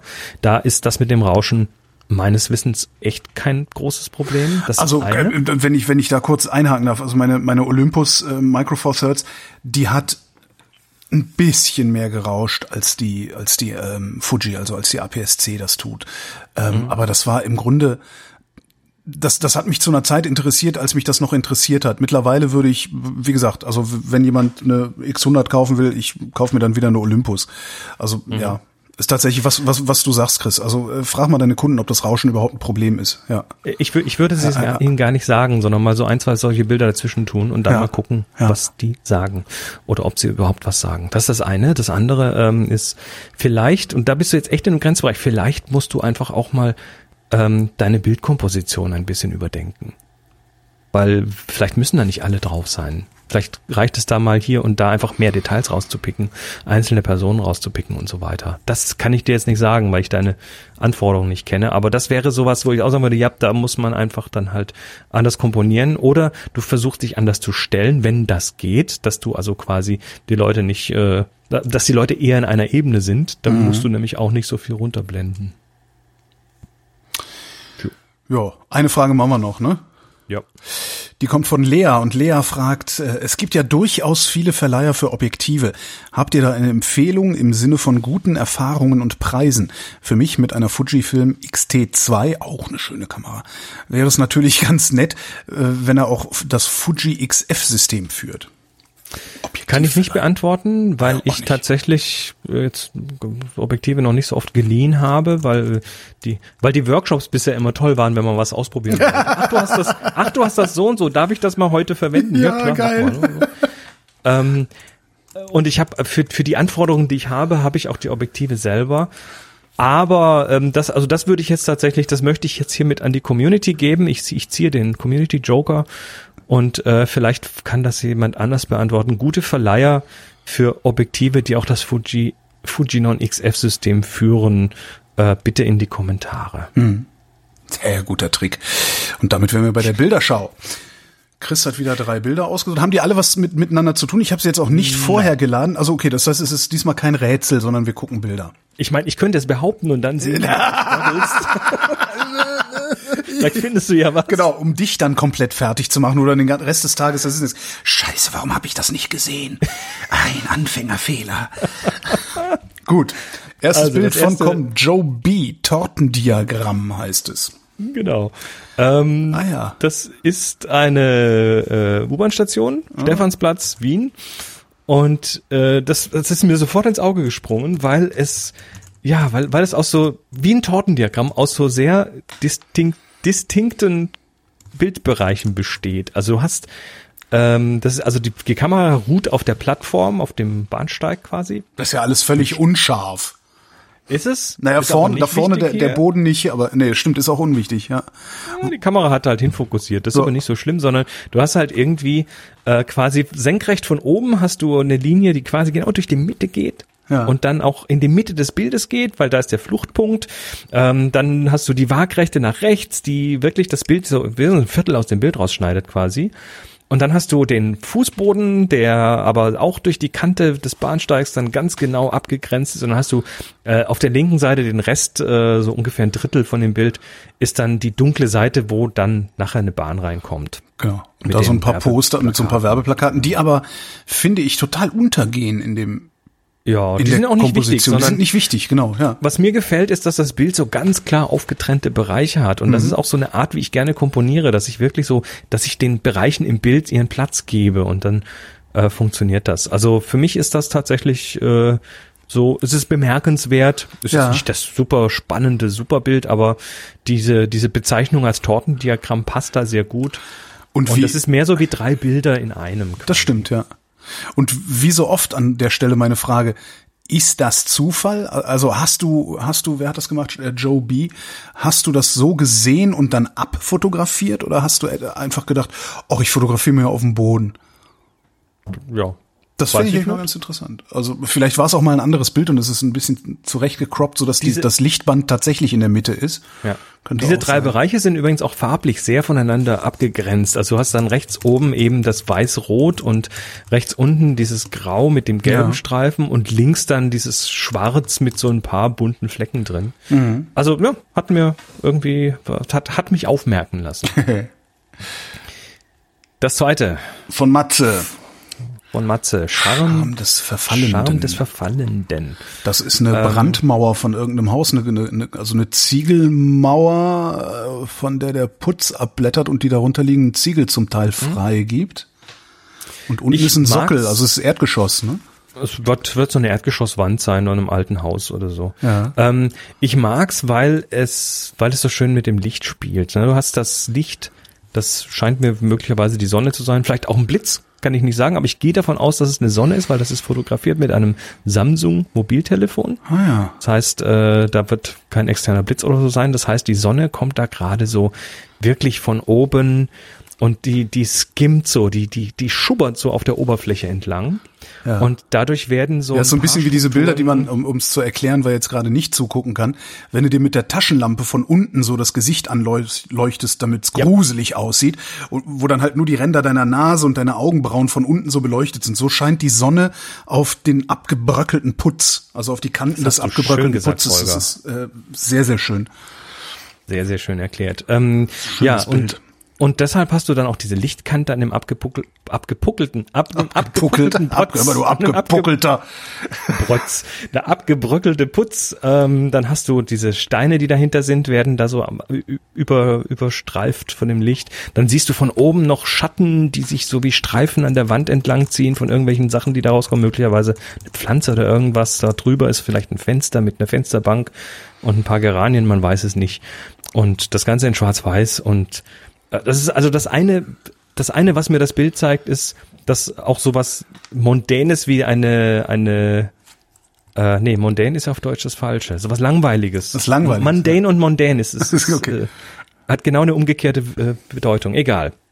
Sowas Langweiliges wie so eine Wand doch irgendwie spannend aussehen kann, wenn das Licht schön ist. Das ist das eine. Und das andere ist, ähm, es braucht nicht die dicke Kamera, um ein geiles Bild zu Nee, machen. überhaupt sondern- nicht.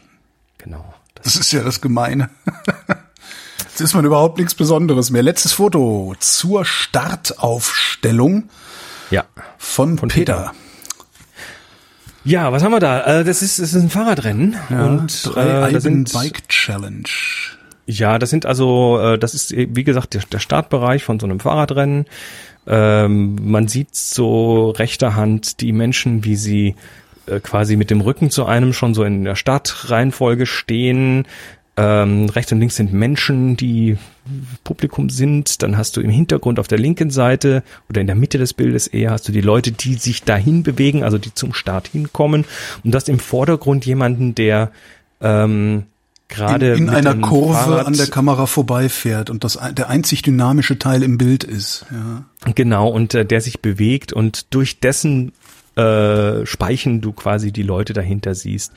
Und mir hat das, mir hat das irgendwie gut gefallen, weil also äh, das eine, was was mir, was ich denke, ne, was ein bisschen zu kräftig ist, ist, dass äh, die Farben zu sehr knallen. Das Rot, das ist schon so an der Kante von Ja. unangenehm. Meinst du, das, Also ist nochmal äh, äh, nachgerotet? Ja.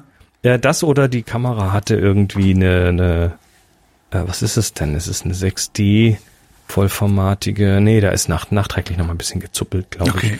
Ähm, aber gut, das ist das ist nur so eine Sache, die mich, die, die, wo, wo ich sage, das reibt ein bisschen. Aber andererseits, du hast halt dieses Rot, was durchs ganze Bild sich zieht, weil das ist Ja. halt von diesem, von diesem ja Veranstalter irgendwie die die die Farbe und dann hast du diese, die, die, auch wieder diese aufgeteilten Bereiche, aber diesmal nicht, nicht nebeneinander wie in dem Tortendiagramm, sondern eher so in der Tiefe. Also du hast rechts die Leute, die stehen, du hast die Leute, die kommen, du hast das Fahrrad vorne, was das irgendwie nochmal framed und was sich bewegt und was dann so eine Fahrraddynamik reinbringt. Was übrigens interessant ist, ne? Der hat hier mit einer 80. Sekunde fotografiert und trotzdem hast du so viel Bewegung. Also da kann der Mensch, der jetzt vorne mit dem Fahrrad quasi um die Kurve fährt und wo man die Bewegung deutlich sieht, der kann nicht sehr langsam gewesen sein. Aha. Und das insgesamt fand ich ist irgendwie eine, so ein schönes Ein- Ein, ein Entdeckungsbild. bisschen hast du es mir kaputt gemacht, weil ich find's jetzt zu bunt. Mist, hätte ich das bloß nicht gesagt. Tut mir leid, ich entschuldige mich. Ja, beim vor- nächsten Mal wird alles besser und es wird ein nächstes Mal geben, denn es sind noch Fragen übrig und trotzdem laden wir euch ein, weiter Fragen zu stellen und natürlich auch Bilder einzureichen. Irgendwann werden wir all diese Bilder mal nehmen und äh, wenn es einen Corona-Impfstoff gibt, werden wir unsere, werden wir irgendwo auftreten und diese Bilder dann mal gemeinsam angucken, ne? Machen wir. Ne? Wie der Opa. Ne? Junge. Ne? Gucke mal. So, und jetzt ziehen wir nach Hause. Chris, ich Alles danke klar. dir. Ich danke dir, Holger. Und wir danken euch.